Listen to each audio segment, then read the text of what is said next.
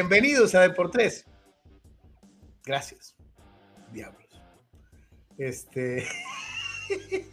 ¡Saludos! Nos está yendo como a Dave Roberts y los Dodgers con la tecnología el día de hoy, pero no importa, es 12 de octubre, es eh, cumpleaños del más grande. Nos da muchísimo gusto saludarnos a todos y a cada uno de ustedes. Gracias por estar con nosotros y por eh, pasarse a partir de este instante y hasta más adelante de las 2 de la tarde platicando de deportes de películas, de cosas chistosas, etcétera. Así que bienvenidos, gracias por estar con nosotros una vez más en Deportes. Lo invitamos a participar activamente como todos los días y le agradecemos a todos y a cada uno de la gran familia de Deportes por ser parte de este programa que transmitimos todos los días en este horario con muchísimo gusto para todos y cada uno de los que forman parte de esta gran familia y esperando desde luego que ustedes nos ayuden a que esto crezca, ¿no? Este, eh, eh, sabemos que existe una base maravillosa de amigos, que eh, participan activamente desde las épocas de la radio, etcétera, pero tenemos que llegar a más gente. Ojalá y más eh, de ustedes nos ayuden compartiendo el contenido, invitando a nuevas personas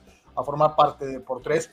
Estamos completamente seguros de que hay un buen número de personas que probablemente también nos escuchaban en la radio y que no saben en dónde quedamos. Pues aquí estamos y no nos hemos ido y hemos ido eh, para tratar de llevarles a todos, a cada uno de ustedes, la información de una u otra manera y sobre todo eh, contando con su apoyo y participación. A todos los que son parte de la gran familia de por tres en Patreon, dejarlo bien claro, ustedes son la base principal porque sin su apoyo en Patreon desde hace un buen rato esto ya no existiría. Muchísimas gracias a los Patreons, muchísimas gracias a todos los que forman parte de eh, esta lista de amigos que no se han rajado para nada que han estado participando económicamente desde el inicio del proyecto. Eh, eh, el, Deportes es tan nuestro como suyo, ¿no? Más bien es suyo y nuestro, es de los dos y, de veras a que a todos, a todos los que han participado apoyando económicamente, sobre todo, reitero, en Patreon desde el principio y que no se han bajado del caballo, eh, muchas, muchas gracias.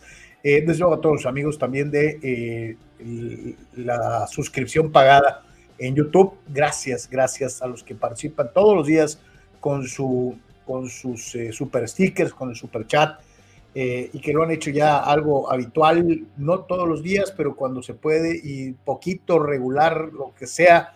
Gracias, gracias, gracias. Les recordamos que existe la otra opción, eh, que es el apoyo directo de Deportes a través de la tarjeta SPIN en las tiendas de conveniencia OXO, con el número de cuenta 4217 4700 72 77 0593 4217 4700 72 77 0593. Los invitamos a participar activamente en cualquiera de las ocho plataformas, bueno, nueve, nueve plataformas en las que estamos transmitiendo en audio y video en vivo en este momento, empezando con Patreon, YouTube, Twitch, Facebook, eh, Twitter o X, eh, LinkedIn y eh, otras plataformas. Muchísimas gracias por estar con nosotros. Desde luego a los que nos escuchan todos los días a las 4 de la tarde con 30 minutos en el podcast, en Spotify, Google Podcast, Apple Podcast y seis plataformas más en el formato de podcast. Igualmente, gracias por ser parte de esto que hacemos todos los días.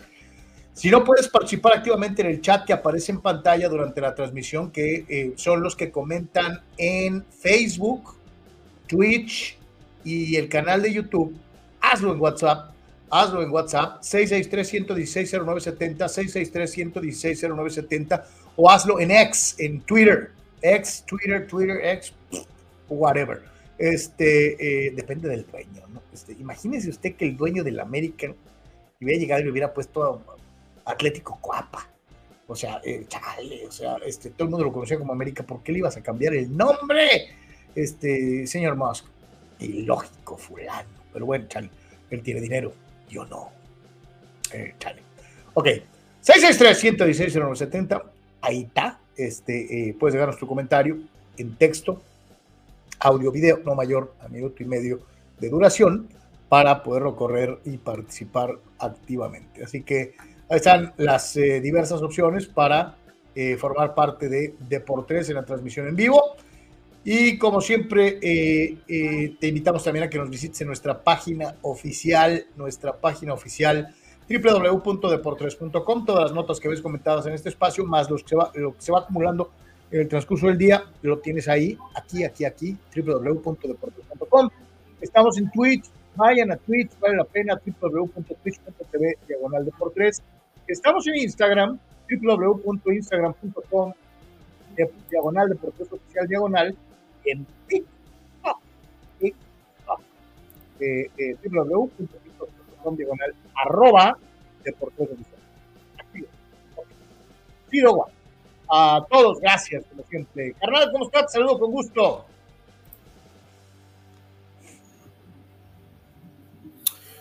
Carlos, ¿cómo estás? Saludos a todos. Eh, un placer, eh, un, gusto, mucho que platicar, por supuesto, con la eh, cosa espantosa esa que pasó con los Dodgers. ahorita vamos a tener tiempo de platicar de todo. además, el resto del panorama en los playoffs, por supuesto. algunas cuestiones, datos interesantes del tema de básquet, de fútbol americano, varias cosas de fútbol soccer. Hay eliminatorias de UEFA, hay eliminatorias de Conmebol, de Conmebol un poquito más tarde Así que, eh, como siempre, agradecerlos a todos eh, por sus apoyos, por su respaldo. Este, como Carlos lo dice, y lo tenemos que repetir todos los días de la manera más clara y sincera. Sin ustedes no estaríamos aquí. Así que gracias por sus aportaciones. Comparta, por favor, el link y pase la voz. Afirmativo, afirma, afirma a todos los amigos en Tijuana, en Tecate, en Rosarito, en Mexicali, en Ensenada, en el condado de San Diego, en Tijuana, desde luego, que es donde estamos, eh, a los amigos de Los Ángeles, de Seattle, Washington, de Monterrey, Nuevo León, de eh, Veracruz, de Cancún, Quintana Roo, que son los que tradicionalmente aparecen eh, con nosotros.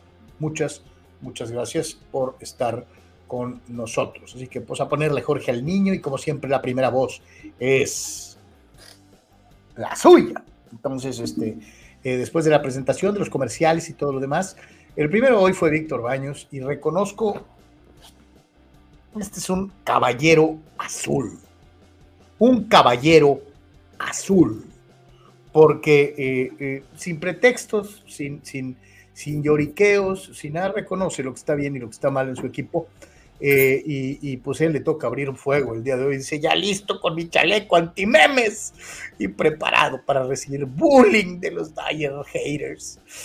Y dice, ahora, ahora enfocarme a los Cowboys. Dice, mm, vaya remedio. y se muere de risa el buen Víctor. Bueno, Víctor, podrías irle a las Panteras de Carolina, Víctor. Sería peor.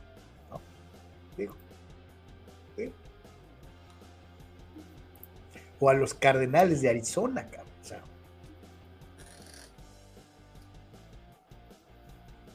O, a los Cañoneros del Mazatlán. ¿No?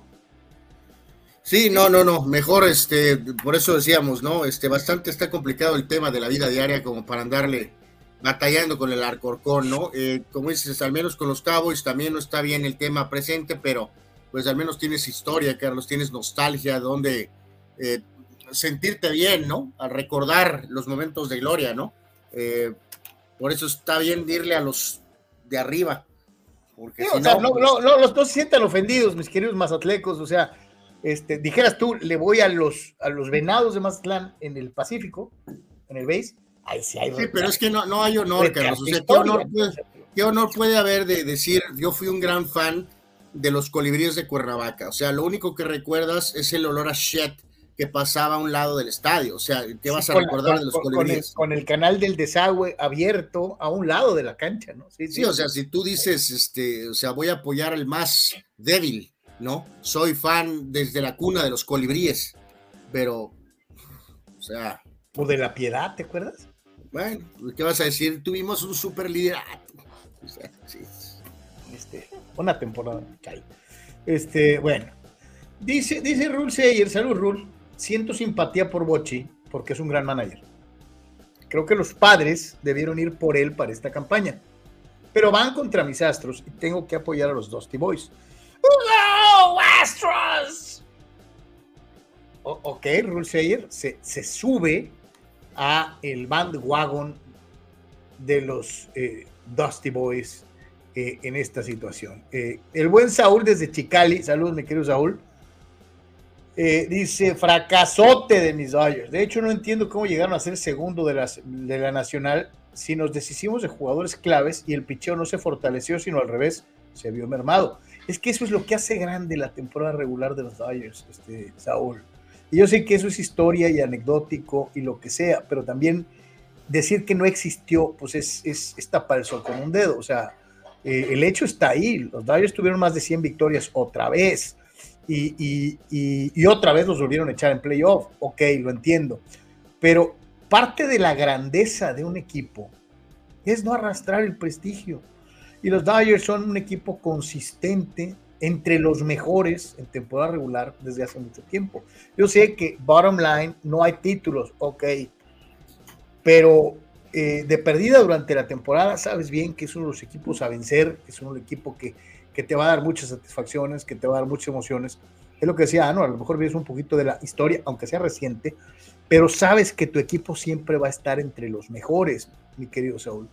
Eh, eh, algunos dirán, es el consuelo del Taralailo. No, es una realidad. Este, ya lo que viene postemporada, lo decía Víctor con la frase esa del animal distinto, ¿no? Eh, eh, el playoff le ha pesado muchísimo los Dodgers, lo vamos a platicar ahorita. Eh, Raúl Ibarra dice Home Run Derby, ayer cómo cromaron, limpiaron, pulieron a Betsy y compañía, ahora los tienen que excusar, fueron los snacks, pero iban a perder contra quien fuera.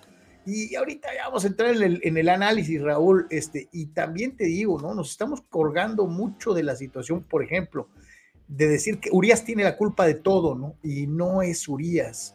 Eh, ah, yo me pregunto dónde quedaron los Freemans, dónde quedaron los Bets, dónde quedaron los grandes bats de los Dodgers. No, no, por eso, pero tampoco se puede decir que no fue, fue, factor. No, no, sí fue factor. Todo fue factor, ¿no? Todo. Sí, empezando por Julio Urias. O sea. Eh, pero, ok, entonces, para Anor Yeme, el principal culpable de la eliminación de los Dodgers es Urias. Sí, aquí tengo una lista, sí, lo pondría primero.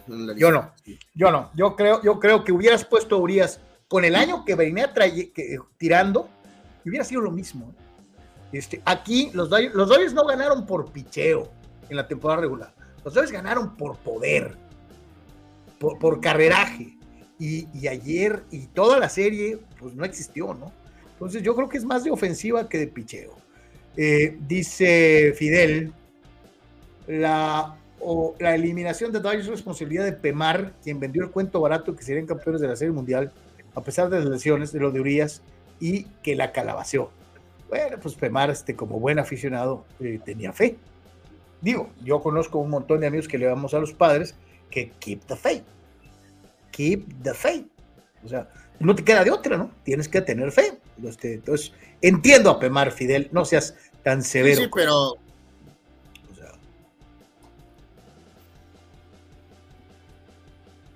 Pero.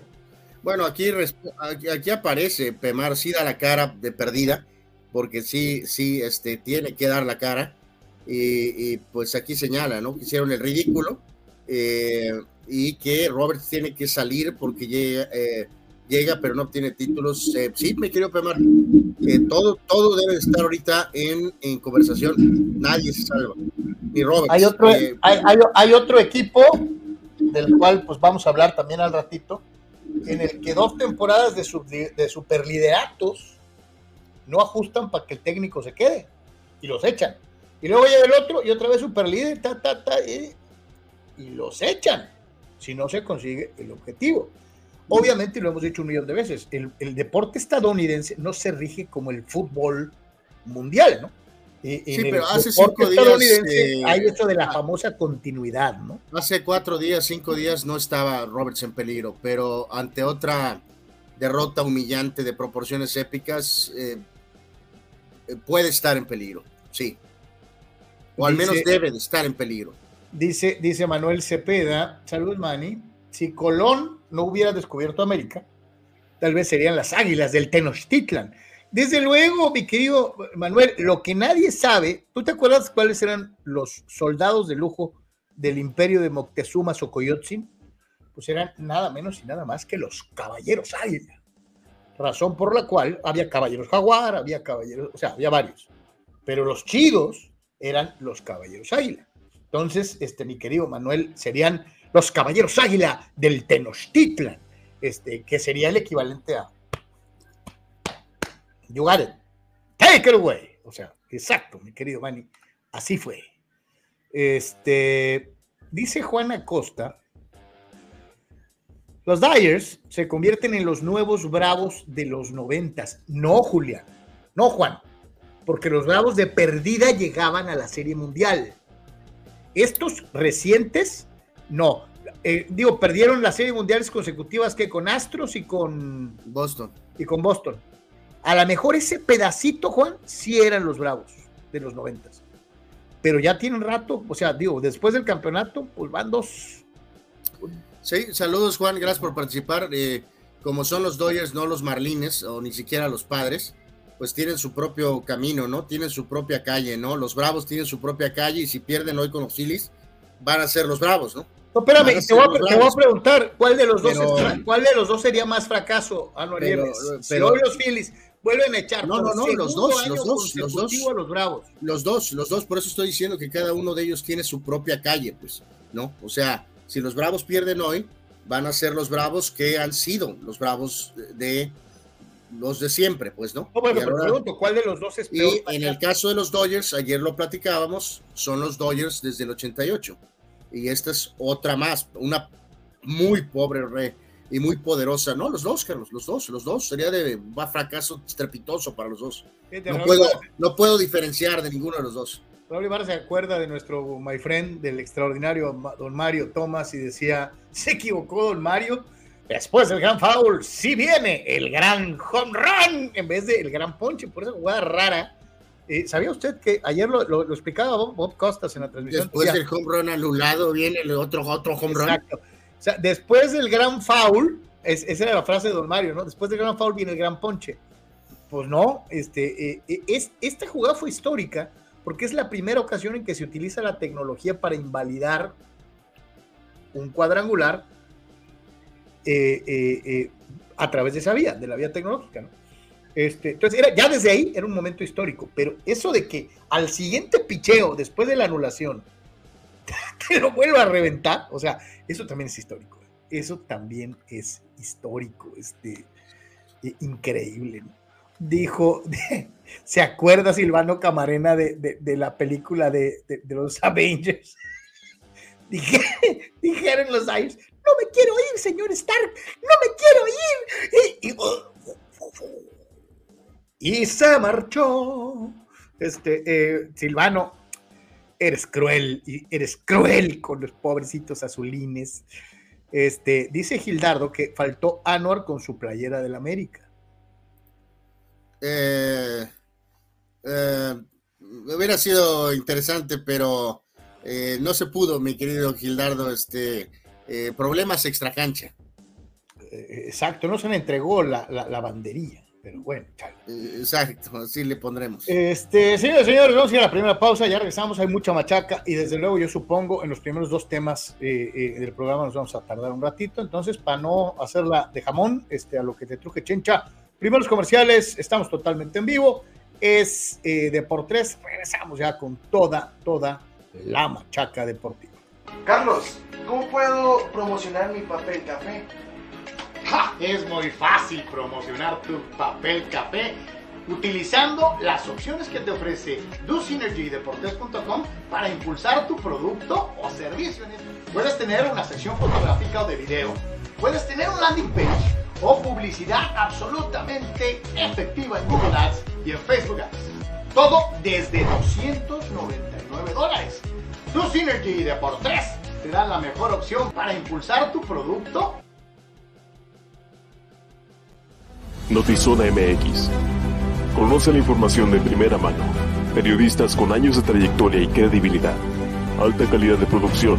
Entrevistas exclusivas. Transmisiones en vivo con gráficos integrados. Multiplataforma digital. Notizona MX. La conversación es contigo.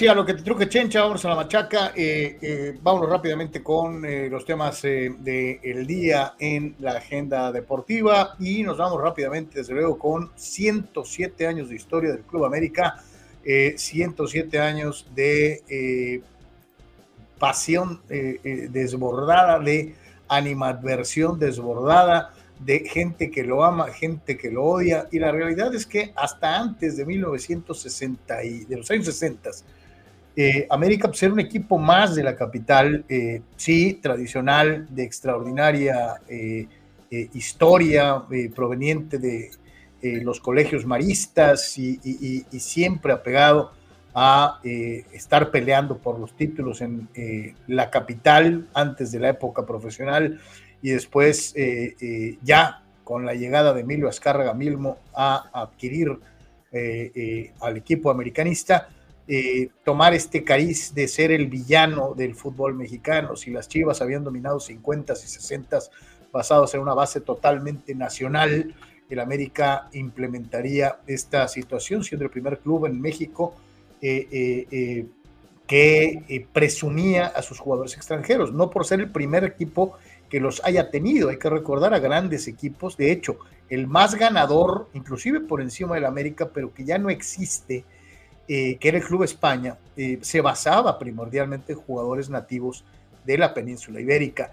Eh, el América hizo de sus brasileños en un principio, porque eso era curioso, en un principio eran brasileños sus grandes estrellas. estaba de moda Brasil, Brasil había sido campeón en, en, la década de los 50, en la década de los 60 y venía también la década de los 70 en donde destacaban los Pelés, los Rivelino, pues el señor Azcárraga dijo, tráiganme brasileños, y se trajo a gente como Sague, como eh, Moacir, etcétera, etcétera, eh, y de ahí para adelante el América empezó a constituirse en este equipo que con extranjeros le peleaba al de puros mexicanos. Eh, el equipo que con billetazos se llevó al gran ídolo de los Pumas, de por sí no se querían ni tantito, después del incidente Borja, Pumas y América terminaron por odiarse deportivamente. El nacimiento del famoso eh, equipo que, nació grande, ellos fueron los primeros que así lo mencionaron, de la máquina celeste de Cruz Azul, trajo el siguiente eh, eh, gran clásico, el llamado clásico joven del fútbol mexicano entre equipos capitalinos, y de ahí para adelante, ¿no? América campeón de CONCACAF, campeón de Copas Interamericanas, y un montón de situaciones. Grandes jugadores han desfilado por el conjunto americanista, pero hay algo que es cierto. En todos los espacios noticiosos, ya sea impresos o electrónicos, eh, gente que los ama o que los odia, eh, el América siempre es tópico. Para bien, para mal, regular, eh, y esto, esto no lo tiene ningún equipo en el fútbol mexicano. Entonces, pues están este, felices 107 años de el ave de las tempestades, como le dice Paco Villa, las águilas del América que antes habían sido los canarios, los millonetas, los cremas, los azul cremas, hasta que a don Emilio Díaz Barrón se le ocurrió eh, pues el cambio y ahora son águilas y ya tienen rato así, yo creo que ya se quedó, ¿no? Sí, totalmente, Carlos. Yo creo que aquí eh, ave de las tempestades, como bien lo dices, pero también pues esa situación de o querido o odiado, pero, pero nunca pues eh, ignorado. Se dice por ahí que nadie es indispensable, lo cual es verdad, pero mm, pues sí puede ser, ser muy esencial, ¿no? Y aunque hemos visto en el ámbito internacional algunos equipos históricos tener que mm, eh, perder categoría por eh, cuestiones futbolísticas o por trampas, y pues como dicen por ahí, el mundo siguió, el balón siguió rodando de alguna manera, pero pues sí es difícil de, concebir y ahora hasta nuestros directivos pusieron 40 candados para asegurarse de que no pase algo así, este, eh, de que no hubiera América, de que no hubiera sobre todo Chivas eh, principalmente, ¿no? Entonces eh, es una parte fundamental, evidentemente, de nuestro balompié y de nuestro fútbol y con una pues gran tradición de jugadores y de momentos y de logros, de polémicas, también de derrotas brutales, eh, así que, eh, en fin, 107 años para el equipo América. El tema de Águilas, Carlos, como dices tú, creo que eh, ese periodo ochentero es el que marca un parteaguas, uniforme, estilo futbolístico, títulos, el propio mote del equipo, que lo lleva a una dimensión completamente diferente, ¿no? Así que, pues, 107 años de las Águilas. Vamos a ver si se puede agregar otro título en este torneo de alguna manera, ¿no? Ya estamos viendo, bueno, pues hay dos gráficos diferentes, este, hay dos gráficos diferentes. Eh, en el de la izquierda, de abajo hacia arriba, serían eh, Alfredo Tena, Sague Padre, Antonio Carlos Santos, Cristóbal Ortega, Carlos Reynoso, Héctor Miguel Celada.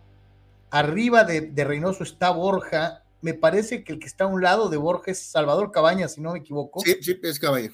Del lado derecho es Saguiño, Sague Hijo, Memo Ochoa, Cuauhtémoc y del lado izquierdo es Chucho Benítez, ¿verdad? Según yo también es Chucho Benítez, sí. ¿Y del lado derecho? Eh, pues están Cuauhtémoc, que bueno, ponen allá Diego Valdés, no sé por qué, este, por, por poner a alguien de la actualidad, yo creo, ¿no?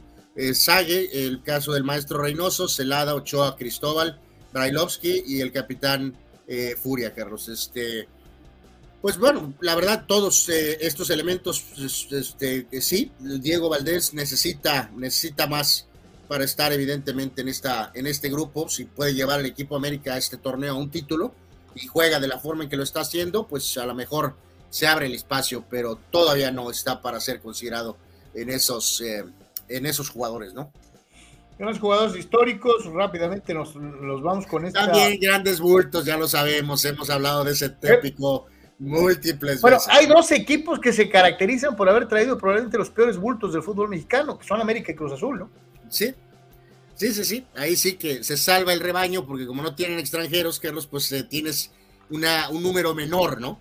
Entonces, por los extranjeros, Cruz Azul y América son los que más bultos han, eh, eh, pues también contratado, pero también han contratado a mucha gente muy capaz, ¿no? este gráfico me llamó un poco la atención, Carlos está un poco mafufo, porque presentó un par de opciones y en una de ellas, el lado derecho, pues, pusieron a Bruno Valdés, Carlos, que porque es el goleador eh, en la posición de defensa, el, el, ex para, el ex defensa de las Águilas que ahora está con Boca.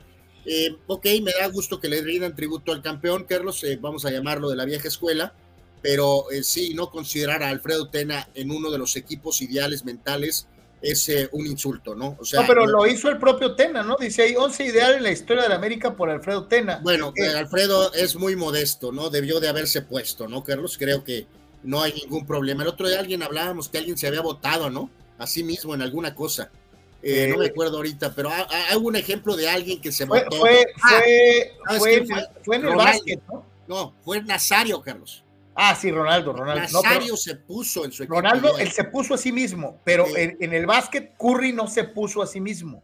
Pero bueno, este, en fin, como dices tú, del lado izquierdo Chávez y el, del lado derecho eh, Alfredo Tena. Yo creo que el Condor Rojas, Carlos, eh, a pesar de que Valdés tiene este tema de los goles, podría ser el Condor Rojas, tal vez Davino, eh, el caso particular de ser hasta Pablo Aguilar. Y aunque jugó poco, yo me inclinaría por Ruggeri, Carlos, sinceramente eh, yo, yo, fíjate, hice esta eh, alineación. Yo, con, yo me iría con Celada, con Paul Aguilar, eh, Tena, Ruggeri, aunque jugó poco. Este, si no es Ruggeri, me iría por el Condo Rojas y me iría con Cecilio de los Santos. Me iría con Cristóbal, Reynoso Santos, Farfán o Edu y con Cuauhtémoc y tendría mención honorífica pues para Juan Hernández, para el campeón, para el Pichojos, obviamente Enrique Borja, y obviamente tienes a Ochoa y a, Chávez también como alternativas de, arqueros, ¿no? Pero eh, yo, yo, me inclinaría así, Celada, Paul Aguilar, Tena, Ruggeri, o si no Rojas, por el tema de tiempo, Cecilio, Cristóbal, Reynoso, Santos, Farfán o Edu, Cuauhtémoc y Sague. Yo me iría con Cuauhtémoc y Sague. Yo, si no me equivoco, ya hicimos este ejercicio alguna vez y yo me acuerdo que yo había puesto a Celada, al campeón y a al campeón y a Tena, había puesto a el Pichojos Pérez y a Paul Aguilar. Sí, que hay que decirlo, en el, en el, gráfico está mal acomodado el del lado derecho. El Pichojos era lateral izquierdo. Así es. Trejo era lateral derecho. Mario Trejo era lateral derecho. Y eh, había puesto a Cristóbal, Santos y Reynoso con tres. Y había puesto a Cuauhtémoc, Sague y Borja. Esa había sido mi alineación. Este, eh, eh, eh, tomando en cuenta, no, perdón, había puesto a Reynoso, Cristóbal y Santos. Esa era mi media cancha. Y había puesto a Cuauhtémoc, Sague y Borja en la parte. Coincido con la alineación de delanteros de Alfredo Tena. Este, eh, esa había sido mi elección. Sócrates nos mandó la suya.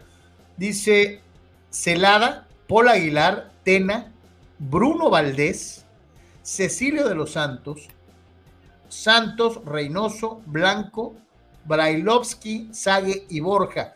Dice Sócrates, no pondría contención nominal. No, no, se, se, presta, por eso son nuestros favoritos ejercicios mentales, así que podemos hacer lo que sea y poner los esquemas que queramos. Eh, yo también me inclinaría por don Jorge Vieira como entrenador, o si no, pues obviamente por el maestro Reynoso, pero eh, no vamos a ser tan mentales que ponemos a Reynoso eh, doble, ¿no, Carlos? Este, bueno, sí te puedo decir algo, la las dos temporadas más exitosas de la América, de la historia, las dirigió Reynoso. Una donde se queda en semifinales contra Chivas rompiendo todas las marcas y la que le gana a Chivas en la final. O sea, sí es cierto que nadie, ni el Piojo, Nadie hizo operar al América como, como lo hizo Reynoso, eso es una realidad. Pero creo que don Jorge era, era de otro planeta, era un técnicazo. Este, eh, en fin, este, en paz descanse don Jorge Vieira. Así que, pues ahí está. pero sí hay que agregar, Carlos, un poquito, digo, ya sé que es ejercicio mental, pero es, sí es muy complejo dejar a Cristóbal fuera, ¿eh? eh sí, no, está cañón, está cañón. ¿Cómo le haces?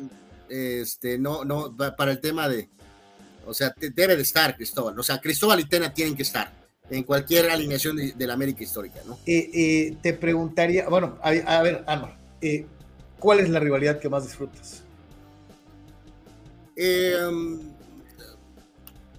no, no, no, yo creo que ahí sí mantengo, fíjate, o sea, Chivas, Cruz Azul y Pumas, ¿eh?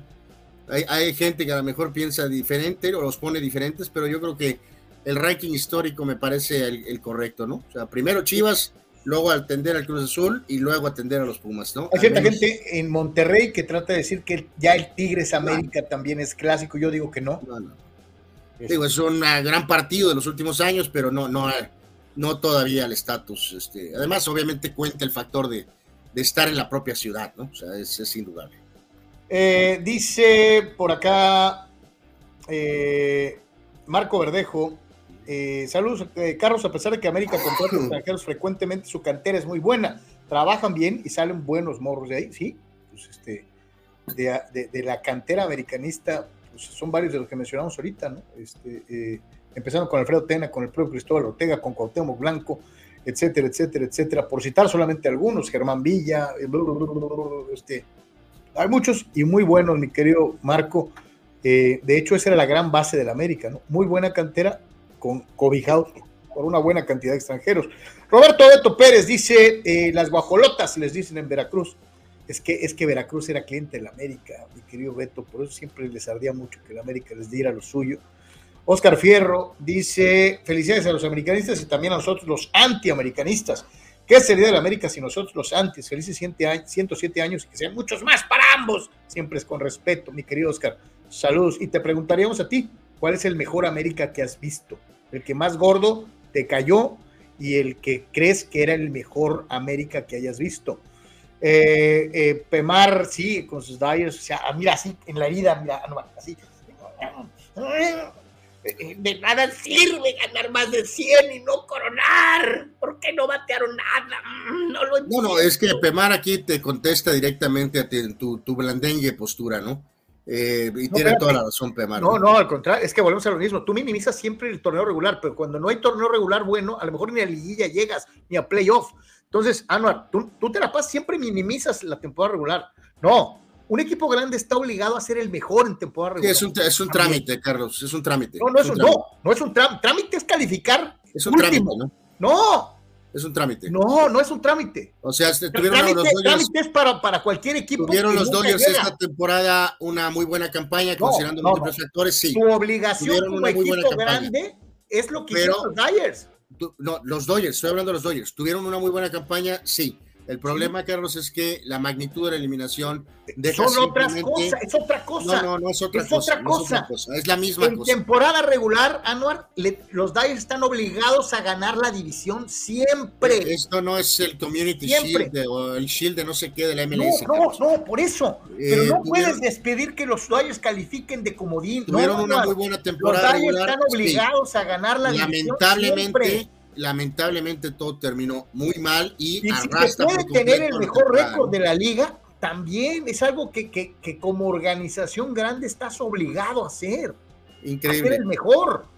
Qué postura de Carlos Yemer. No la comparto, no, la, es, no tengo nada que ver. Mismo. No puedes mezclar las dos cosas. Pemar está conmigo en esta y creo que la mayoría va no, a estar No, no, al contrario, o sea, de, nada sirve ganar 100, sí. De nada. Sí, pero estás obligado a hacerlo. Estás obligado a hacerlo. No eres, no eres un equipo del montón. Tienes que ser el mejor en temporada regular también. Por eso, Yankees Dodgers con su historia de la temporada regular es un trámite, ¿no? Se juzga todo en el momento del playoff. No, eh, eh, son obligaciones distintas. obligaciones eh, distintas tienes tú. No, pues, llegando a playoff, si así fuera, serían campeones cada año. Y tú bien sabes que en playoff el 8 le gana al 1 muchas veces. Son cosas completamente diferentes. Si fuera como tú lo dices, entonces ganarían cada año, Anuar, y no es así. El Real Madrid no gana todas tampoco, ¿eh? Me desligo totalmente de esta postura de Carlos, ¿no? es este, terrible. Eh, eh, volvemos a lo mismo, es, absurdo, ¿no? Eh, dice Roberto Beto Pérez, comentaste que sí fue fracaso el que los Dodgers quedaran eliminados. ya esto no es fracaso, ya es costumbre. Mientras siga Roberts ahí, seguirán así. No tienen continuidad de lo que hacían de temporada a temporada. Pues es que yo te diría, lo que, lo que yo no entiendo, Roberto Beto Pérez, es el año pasado te ganó un equipo al que le sacaste 20 juegos de diferencia. 20 juegos de diferencia. Este año le, te ganó un equipo de tu propia división, igual que el año pasado, al que le, le sacaste 17 juegos de ventaja. Yo no entiendo qué pasó aquí. Y hay que, no, pues ha pasado muchas veces desde el 88 y no hay explicación, ¿no? Este, hay que decir aquí, Carlos, en este tópico que eh, se habló mucho del tema de que en los otros deportes, por ejemplo, se vuelve, eh, eh, se basa las siguientes rondas de los playoffs de acuerdo a la cuestión de la postura, la posición de la, temporada. La posición la tabla, sí, sí. el caso del béisbol, resulta, vamos a esperar hoy lo que pasa con Phillies y Bravos, ¿no? Pero se había especulado mucho de este tópico, ¿no? Porque Atlanta debió de jugar con los, con Arizona si hubieras hecho esa situación, que realmente es lo correcto. Pero por las divisiones. Pero no, pues, pues porque utilizan un sistema ya pues marcado, pues vamos a decirlo, ¿no?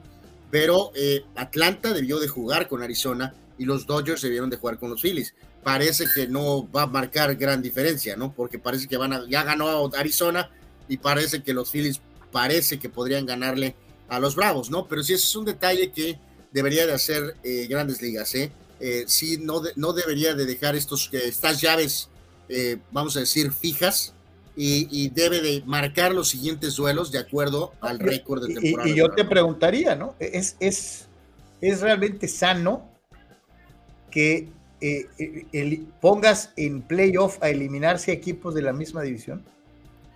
No, no, pues ahorita este, con este, esta forma se dio, ya ves que pasa en la NFL también, ¿no? Ellos están muy enajenados con eso, Carlos, en el deporte eh, americano, ¿no? por favor, rivalidades regionales, ¿no? Porque las famosas rivalidades, ¿no? Entonces, pues bueno, o sea, sí tiene un aspecto interesante porque, pues, eh, digo, cómo quedó todo para esta temporada con Padres Dodgers y ahora cómo estará con Padres Dodgers y Arizona en la próxima. Obviamente Phillies y, Bravos es una gran rivalidad, pero sí creo que deberían de volver a eh, acomodar de acuerdo al récord de temporada regular.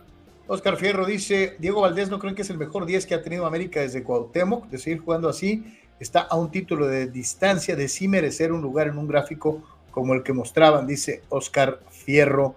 Eh, sus primeros dos torneos fueron malditos, Oscar. O sea, tardó en agarrar vuelo, ahorita está jugando como grande. Y sí, un titulito te mete por ahí, ¿no?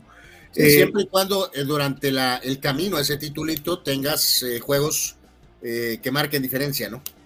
Arturo Carrillo dice, ¿se acuerdan de Gabriel Cedrés? Jugó en el América, era bueno, pero jugó poco en los 90. Sí, el Búfalo era uruguayo, era, muy buen jugador. Eh, que de hecho en su etapa aquí debió de jugar un poco más eh, de lo que lo usaron. Este, ¿sí era un buen jugador?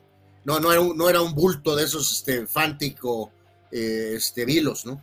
Está buena esta de Mario Cuevas, ¿dónde dejan a Juan Hernández, no? Como lateral, era extraordinario, era un, el Chechera, extraordinario. Y dice, Pregunta Fidel, ¿por qué Juan Cheche Hernández nunca llegó a la selección mexicana? No, sí llegó, sí llegó, sí estuvo considerado en el periodo tormentoso durante pre, post, cachirules, Carlos. Estuvo en Copa América, en Copa de Oro 91, fue parte del roster de Copa América, si recuerdo correctamente bien, del, del 93, pero al final no hizo el corte para el Mundial. Mejía Barón no lo llevó y acabó improvisando a Jorge Rodríguez lo cual es, eh, increíble. Eh, un poco de. tenías un gran lateral natural. Un lateral derecho natural, ¿no? Y no lo usaste. Y, por X razón, eh, Mejía Barón acabó jugando con un lateral, un extremo convertido en lateral. espérate, Anuar, y usó a Ramón Ramírez de lateral también. De, lateral izquierdo. O sea, locuras. No, y, de hecho todavía se pone medio raro. Recuerden esa historia.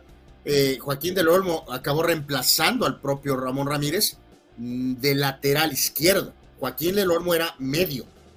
y acabó encontrando un sitio ahí jugando de lateral izquierdo. Es, algo que nunca entendí de eh, Miguel recordar, Joaquín, claro que tenía una gran técnica y sí le pegaba con la izquierda, Carlos, pero Joaquín era derecho, es derecho natural. Dice Marco Verdejo, la única vez que me gustó ver al América era cuando estaba Leo Benacker, eh, dinámicos, rápidos, espectaculares, eh, como jugaban, dice Marco. Qué bueno que Marco nos recordó ahorita tantito ese breve pero muy exitoso y recordado eh, tiempo, Carlos. No hay suficiente bagaje como para poner a Kalusha o a BG, que en un equipo histórico, pero el equipo, ese equipo, aunque no ganó, es uno de los más recordados, evidentemente. Los consentidos de la afición. Rule dice saludos en su top de grandes jugadores que se han negado abiertamente a jugar con las Wilotas. Eh, a ver, esa es buena, Rule. Yo, yo ahorita, a ver, ayúdenos porque tengo el floppy con error. Eh, en un caso muy reciente, supuestamente, fue el caso del mentado Avilés Hurtado, eh, que supuestamente en par de ocasiones torpedeó posibles pases al equipo América. Eh, el propio Ramón Ramírez resultó un fiasco ese movimiento. De hecho, él no quería ir y lo llevaron a no ir. Sí jugó con América, pero pues jugó forzado, evidentemente. Eh, de alguna manera, eso también es un desastre de proporciones épicas y este, pues no sé, a ver, échenos la mano a ver algún otro nombre por ahí que a lo mejor se haya supuestamente negado, ¿no? Ramírez, bueno no, no, sé si se, no se negó, Carlos, pero sí lo identifico como el antiamericanista o uno de los antiamericanistas número unos, eh, Paco Palencia Gento, ¿no? Eh, eh, oye, ese es el antiamericanista por antonomasia mexicano. mexicano. Mexicano, ¿no? O sea, y, el fue y el antiamericanista extranjero por, por obligación, Pepe Cardoso. Pues también, o sea, Águila Killer. en el caso de Palencia, acuérdense, obviamente jugó con Cruz Azul, jugó con Chivas y jugó con Pumas, ¿no? O sea, hasta, hasta Mojastarma jugó en el América brevemente, brevemente, este, pero sí, o sea, Valencia este, no, no, no, nunca estuvo cerca de la América, pero siempre estuvo haciéndonos daño eh, eh, con los principales rivales. Dice Girlado Ramírez, soy chivo, pero disfruté y recuerdo muy bien a la América del profe Mario Carrillo. Ese equipo era muy buen tremendo equipo, ¿no? Ese tremendo equipazo con el eh, gran Piojo López, Carlos, que también podría ser considerado aquí en, de alguna forma y obviamente Clever y el Gancito Padilla y el propio Pavel y Davino, y qué equipazo. Fidel dice, el América 2005 fue de los más consistentes como campeón de liga de principio a fin, de esos campeones que son pocos como este equipo azul crema, seguido por el Pachuca del 2007 y del León de la Apertura 2013. Oscar Fierro también se acuerda del América del 2005, el América que más odié fue el de 2005, era, era imponente, 32 partidos invicto, campeones, el Cuau en modo odioso, y también dio el mejor clásico que a mí me tocó ver 3 a 3 en el Azteca ese mismo año, dice Oscar, recordando a, esa, a ese América 2005. Eh, y tiene razón, Oscar. Saludos, Oscar. El Cuau en su máximo odioso esplendor. Sí, totalmente, ¿no? Pero reiteramos, con Clever y el Piojo, este, qué equipazo se hizo. Dice, dice Arturo Molina, Carlos, saludos, Anuar, Yeme, bonita camisa, Carlos. Este, eh, ok. Gracias. Eh, eh, dice mm, Arturo Molina, el mejor América que vi sin duda fue el del ruso Brailovsky. ¿Por qué no lo naturalizaron? Pues no hubo tiempo, se fue Arturo. Ni siquiera para considerar, pues. Arturo, Arturo dice que Landon Donovan no quiso ir a la América. Yo, eso siempre he pensado que es una fábula, ¿no? La verdad, no estoy seguro si fue verdad o no, la verdad. Eh, eh, dice Silvano, los otro de los pecados de un director técnico de México, ¿no? Eso de improvisar a Jorge Rodríguez como lateral, ¿no? Dice, sí, sí, sí. Es una barbaridad, ¿no? Sí, o sea, que Jorge Rodríguez pues hizo su mejor esfuerzo, pues sí, ¿no? Pero, pero, pues, que Juan Hernández no defendía a Carlos, pero ¿cómo es posible que acabó poniendo a a, un extremo convertido en lateral, que entonces... prácticamente un delantero de defensa. Y hay que recordar que también aquí sale embarrado en esta historia Miguel el Piojito Herrera, Carlos, porque Miguel estaba en posición... Cuando se hace expulsar tontamente, eh, firmó su Miguel pudo, Miguel pudo haber jugado, de al menos iniciado. Eh, y hay que recordar también que ahí hay otro nombre que se nos olvida, Carlos, que, que había sido fuerte, importante el proceso eh, en Copa América, y, por X o Z Mejía se le metió en la idea en la cabeza, sí fue Raúl Gutiérrez, que era lateral derecho, pero acabó inclinándose por Jorge Rodríguez. Oye, y, buen lateral el, el, Potro Pegaso. ¿eh? O sea, Raúl jugó algunos minutos, pero el titular del, del, equipo mexicano en esa posición fue Jorge Rodríguez. Este, entonces, Raúl me parece, creo que empezó el primer juego y luego cambió, este, en fin, Dice Jesús Ramos, felicidades al más grande de México. ¡Ay, las de América! Que sería del fútbol mexicano sin en América. Muchos salvan el torneo ganando, le dice eh, eh, Jesús. Eh, Arturo Molina, bueno, no decía Silvano Camarena, ¿por qué tan elegante? Homero, Carlos, dice, ah, es por el aniversario del Super América. Sí, señor. Eh, dice Gildardo, eh, el tiburón Sánchez también fue vendido a producto de gallina por las Chivas que necesitaban dinero en una época difícil para Chivas. Sí, pero el tiburón sí jugó y bien con América, ¿eh? O sea, hace, hace unos, hace poquito dio una entrevista con el periodista Medrano, Carlos, y contó un poco aquel tiempo, ¿no? Y dijo, pues no tengo nada más que cosas buenas de mi paso por América, soy Chiva, eh, a 100%, pero me fue bien, jugué, fue cuando aquella famosa Libertadores de Boca, y jugó bien el, tiempo que estuvo el tiburón en América. El tiburón jugó bien. O sea, oye. Eh, sí quedó claro que fue hasta cierto punto a fuerzas y hasta de hecho regresó a Chivas, ¿no? Pero los dos, los dos peores, los dos peores Chivas tapatíos que llegaron a la América en su historia son Osvaldo y Ramón. Osvaldo fue un desastre, ¿no? Digo, ah, Recordar que Osvaldo, eh, digo, fue, era vía Atlas en aquel momento, ¿no? Sí. Este, pero de todas maneras, después, este, eh, le dio la vuelta a su carrera como portero de Chivas y del propio Santos, pero en América fue un desastre. Pues vámonos a, esta historia triste, ¿no? Eh, pues se llamaban los Dodgers de Los Ángeles después de un temporadón, lo hemos venido platicando desde hace un ratito. simple y sencillamente creo que fue mucha medicina a nivel mental el trabajo realizado por el eh, equipo de Arizona.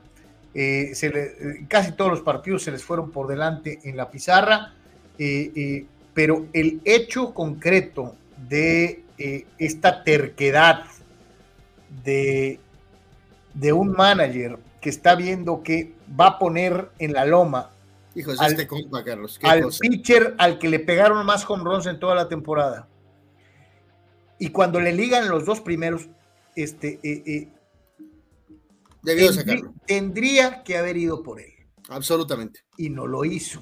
Absolutamente. Oye, ya cuando, ya cuando perdomo, sí, ya cuando perdomo, te pega un home es para preocuparte. No, y yo creo que todos, lo, todos lo notamos, ¿no, Carlos? Así seamos súper aficionados o aficionados o, o, del base eh, se fijaron la forma en que Lin, eh, después del segundo home run, ya, ya estaba desencajado, Carlos.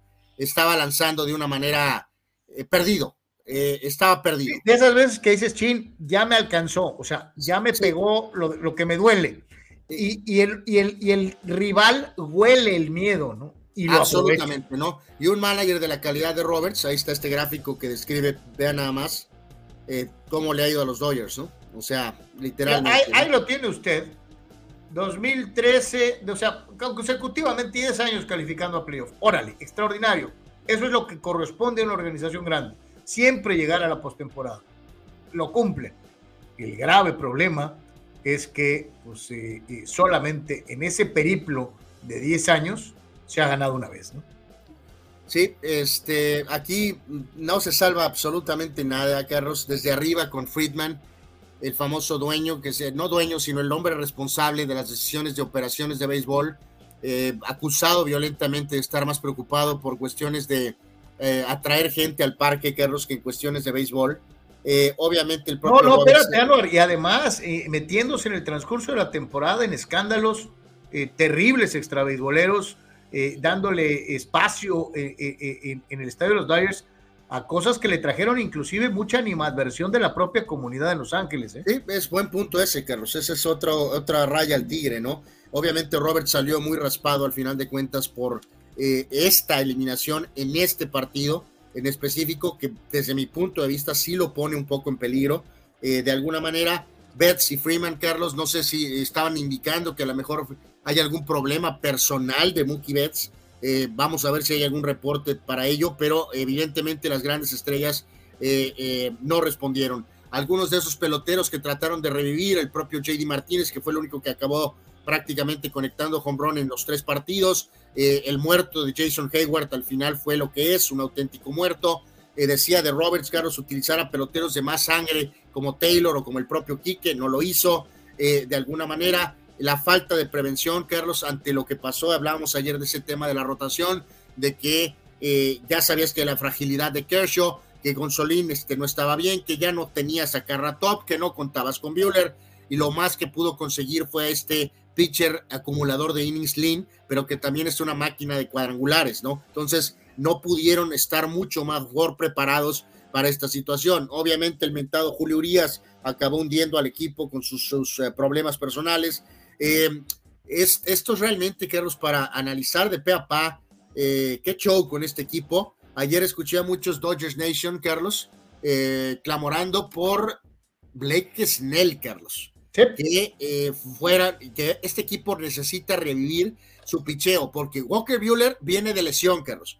No, sabes cómo va a llegar, ¿no? No sabemos cómo va a llegar. Y Carra Top eh, creo que parece que es uno de esos... El, el, pobre Austin May eh, eh, está también su carrera entre, entre pincitas, ¿no? Pende de un hilo. Gonzolín ya también entró en una situación de que tienes no seguridad de que Show, si nada más tuvo un año bueno y ya, y, se fue todo a volar.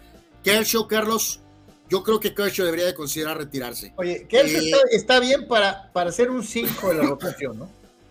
Cuarto, quinto de la rotación, pero jamás en la vida estás contando con él para hacer una diferencia en playoff. Ya no, ya no. Los Dodgers necesitan picheo abridor, necesitan picheo abridor. Así de sencillo, acomode lugar, ¿no? Eh, lo decíamos, las, los, los, canjes y los, las modificaciones en el roster en la temporada nos trajeron a varios peloteros de posición, inclusive trayendo de regreso a peloteros que ya habían jugado en los Dodgers. Eh, dicen que cuando vendes a uno y luego lo vuelves a traer, estás dando a entender que te equivocaste. ¿eh? Digo, vamos, juzguelo usted como quiera, pero eso es lo que se dice. Cuando vendes a un pelotero o a un jugador y después vuelves a traerlo, quiere decir que la calabaceaste desde el principio. Eh, y en el caso concreto de estas contrataciones, yo, pues digo, con la excepción del pitcher de este veterano que llegó, realmente, pues lo que necesitaban era picheo, Anuar, y no lo reforzaron. No eh, fueron pues, por pues no, o sea, ok, que tienes este, a ese grupo de lanzadores jóvenes, Carlos, perfecto. Es parte de la tradición de los Dodgers, pero necesita ser respaldado por más. Yo sé que en este programa humilde hemos hablado hasta el cansancio de la frustrante eh, carrera de Blake Snell con eso de lanzar bien a partir del 19 de julio, pero eh, muchos equipos necesitan evidentemente picheo, pero los Dodgers deberían de estar considerando ir por un lanzador de este tipo, evidentemente eh, o sea, está muy bien, desarrolla tus jóvenes, pero tienes que respaldarlos de alguna forma, eh, como está construido el roster ahorita, ¿no? Entonces. Oye, la, eh, línea, la línea de Lance Lynn, ¿no? Dos entradas, dos tercios, seis hits, cuatro carreras, las cuatro limpias, cuatro home runs. Su porcentaje de carreras limpias permitidas después del juego fue, terminó siendo de 13.50, con 2.25 de whip. O sea, y, obviamente, ok, darle todo el crédito a Arizona, perfecto, sí, calladitos, no son tomados en cuenta. Eh, el Lobulo, el manager, em, empujó esta narrativa perfectamente para que sus peloteros literalmente explotaran. Maravilloso. Lo de Arizona, fabuloso. Nadie les está quitando crédito, ¿no, Carlos? Eh, pero en este caso, pues los Dodgers son los Dodgers. Es una de las dos franquicias más importantes del béisbol. Y en este caso, el tópico es Dodgers, ¿no? No es Arizona. Entonces, eh, enhorabuena por los Diamondbacks, eh, por lo que han hecho, eh, pero, pero la historia son los Dodgers. Otra eliminación, ayer recordábamos cada una de las eliminaciones durante la etapa después del título del 88 y este es otro episodio más donde tienes una de esas eliminaciones barrido, aplastado, humillado, espérate, Anuar. yo, yo, yo, necesito hacer énfasis en esto. El año pasado te eliminó en la, en la final de la liga eh, eh, un rival al que le había sacado 20 juegos de distancia. En esta temporada, en la ronda divisional, te pela un equipo al que le había sacado 17 juegos de ventaja en tu división. o sea, es inconcebible, pues. es verdaderamente inconcebible. Vamos a escuchar a, Víctor Baños y su análisis de, de, Dodgers y, lo que sucedió ayer. Adelante, Víctor. Saludos del hecho. Carlos Anuar, que tengan un excelente día. Para comentarle de Dodgers, pues se acabó el corrido, se acabó la temporada 2023. Una de las peores actuaciones en, en postemporada de las que ya tenga memoria con los Dodgers, por lo menos para el picheo fueron récords negativos en cuanto a porcentaje de carreras limpias permitidas y duración para los abridores. Eso no puede suceder. Eh, la ofensiva estuvo patética, apagada, no hubo chispa. El dúo ni tan dinámico de Mookie Betts y Freddie Freeman se fue con un infield en 21 turnos los cuatro fantásticos de las 100 carreras impulsadas, el mismo Betsy Freeman, JD Martínez y Max Monsi, una sola carrera impulsada entre los cuatro en esta serie. Pésimo. Eh, los que se salvan en esta serie, pues es el bullpen que paró de alguna manera el sangrado que dejaba el, el los, el Tienen su palomita y jugadores rescatables. Will Smith pues hizo su chamba, batió, estuvo, sí estuvo bateando.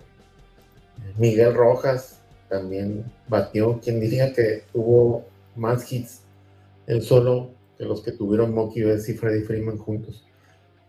Eh, Kika Hernández también cumplió, batea siempre a la hora clutch. Y Chris Taylor también que en los pocos turnos que tuvo eh, hizo lo suyo. De ahí en fuera no, no veo a nadie que se salve. De Roberts, pues se le puede cuestionar que por qué en el principio, por qué no Miller, por qué tomó a Lin en vez de darle la pelota a Pepiot, pero pues esas son especulaciones, porque finalmente si Pepiot hubiera también fallado ayer, se le hubiera dicho, ah, ¿por qué no le dieron la pelota a Lin, al veterano, etcétera? Lo que sí, yo pienso que lo había sacado a Lin cuando le pegaron el segundo control y se hubiera acabado el, corrido. Esas pueden ser las decisiones cuestionables, tal vez. Y mandar de emergente a Austin Barnes por David Peralta en una situación de que Austin Barnes pues, no, la temporada no estuvo bateando mucho.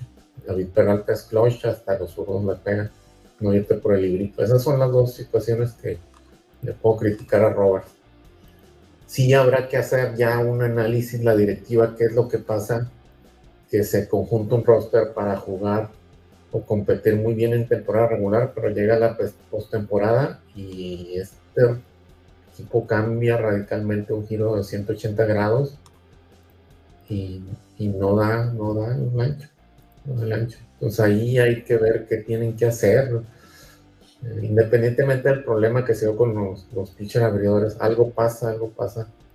¿Qué piezas? Hay que ver, echar un ojo dónde andan las piezas que sí llevaron a la postemporada a los Dyers en profundo en, otras, en otros años. Ahí anda Cory Seager, que no, no lo firmaron, no, le dieron la lana que él, que él quería. Eh, el, el, mismo caso de, jugadores como Jock Peterson, que no sé, que anduvo ahí eh, en otros equipos, pero que son jugadores que responden en, en octubre. De ese tipo de jugadores se, ocupan. El mismo Cody Bellinger, que a, pesar de sus malas temporadas regulares, llegaba a la postemporada y pegaba sus hits claves. En todas las temporadas así anduviera mal de bater. Pegaba sus conrones, sus hits, sus atrapadas nos andan por ahí. Esas piezas que, que te sirven para levantar un equipo en postemporada, pues aparentemente están fallando ahí la directiva en retenerlos. Habrá que ver qué se hace. Va, a estar de, en boga en el invierno todo lo del tema de Otani, pero necesitan ir por un pitcher abridor reconocido para que sea la base de este, de este rol de jóvenes abridores. Y se acabó la temporada, así que nos vemos en la primavera comentando de Dyers. Saludos, cuídense mucho. Lo bueno, Víctor, es que te quedan tus Cowboys. En estos casos diría yo, lo bueno es que quedan todos los deportes, ¿no? Eh, porque... Mira, ¿no? A Víctor le quedan sus chivas, le quedan sus Cowboys y los Lakers, ¿no? Ya, ya, hemos dicho hasta el cansancio, Carlos, el tema de que el base es el más complicado y esto y que el otro. Perfecto, estamos totalmente de acuerdo. Aquí lo que mata, Carlos, son las derrotas eh, de esta forma, ¿no? Las derrotas, insisto, sin meter las manos, ¿no? que te, puedes perder. Que te barran, ¿no? Puedes perder, pero, pero sí, o sea, irte barrido sin meter las manos. O sea, dijeras tú, esta fue una serie de cinco partidos y si se ocupó eh, un par de jugadas descomunales de Arizona en Dodger Stadium en un quinto juego y te ganaron, híjoles, bueno, ok, todavía puedes pensar de alguna forma, ¿no? Pero, pero de estas formas otra de estas es donde de veras pega, ¿no? Fíjate, eh, Sócrates, digo, este, tiene su grado de, de, debe ofrecer disculpas, indemnizar y traer de regreso a Trevor Bauer, a quien ya se le retiró la, la demanda sin pago de acuerdo de por medio. Fue una acusación falsa, dice Sócrates, y eh, el tipo fue borrado del mapa. Sí, de hecho, pues tuvo que irse a lanzar a Japón, ¿no? por esta organización progre, que obviamente en este momento también ya, borró del mapa a Urias. Eh, eh, este, este virus que, que, principalmente pega en Estados Unidos, por supuesto que todas las quejas se tienen que tratar, pero ya lo hemos platicado tú y yo ampliamente, ¿no? Tampoco tienes ningún derecho a catalogar a alguien de culpable instantáneamente. No, Anuar, lo más chistoso de todo es que en los dos casos, el de Bauer y ahora Urias, para los Dodgers son culpables. O sea, no ha habido oportunidad ni siquiera de deslinde de pruebas ni de comprobaciones. El problema, trasciende más allá de los Dodgers, Carlos. O sea, es también grandes ligas, pues. O sea, es todo grandes ligas. Eh, este virus ha llegado a los deportes norteamericanos, a las cuatro ligas principales, de hecho hasta NASCAR, eh, por dar un ejemplo. Pero hay problemas de este tipo y pensé que la NBA era la más contaminada con esta mentalidad tan extraña, moderna, pero creo que el béisbol ya, ya, ya lo llevó a otro nivel, ¿no? Eh, Sócrates tiene razón, Carlos. Lamentablemente no lo van a hacer. espero que algún otro equipo, Carlos, tenga las polainas, Carlos, eh, empezando por mis Yankees, de tratar de ir por Trevor Bauer Trevor Bauer es un ejemplo para la humanidad, Carlos, o algo. No, yo no lo estoy contratando para que sea ejemplo de la humanidad, Carlos. Lo estoy contratando para que sea pitcher. Punto. ¿Te acuerdas lo que decía Sir Charles? Lo que decía Sir Charles, nosotros, el, jugador no debe ser considerado un ejemplo, ¿no? O sea, este, claro, no, no quieres a alguien que sea evidentemente un asesino, un violador, por supuesto que no, pero creo que sabemos de lo que estamos hablando pero específicamente contestando a lo, de, a lo de Trevor, ya veremos qué pasa con Urias, pero en el caso de Trevor Bauer la calabacearon espectacularmente, tanto los Dodgers como esto. El proceso tiene que ser a la mitad, ¿no, Carlos? Escuchas la queja, pero tampoco consideras culpable a alguien, ¿no? Nadie, o sea, vuelvo a lo mismo, es que en una corte de ley ya se comprobó que la acusación no era veraz. ¿Quién autoriza a los Dodgers y a grandes ligas a tener vetado a alguien a quien no se le comprobó la comisión de un delito.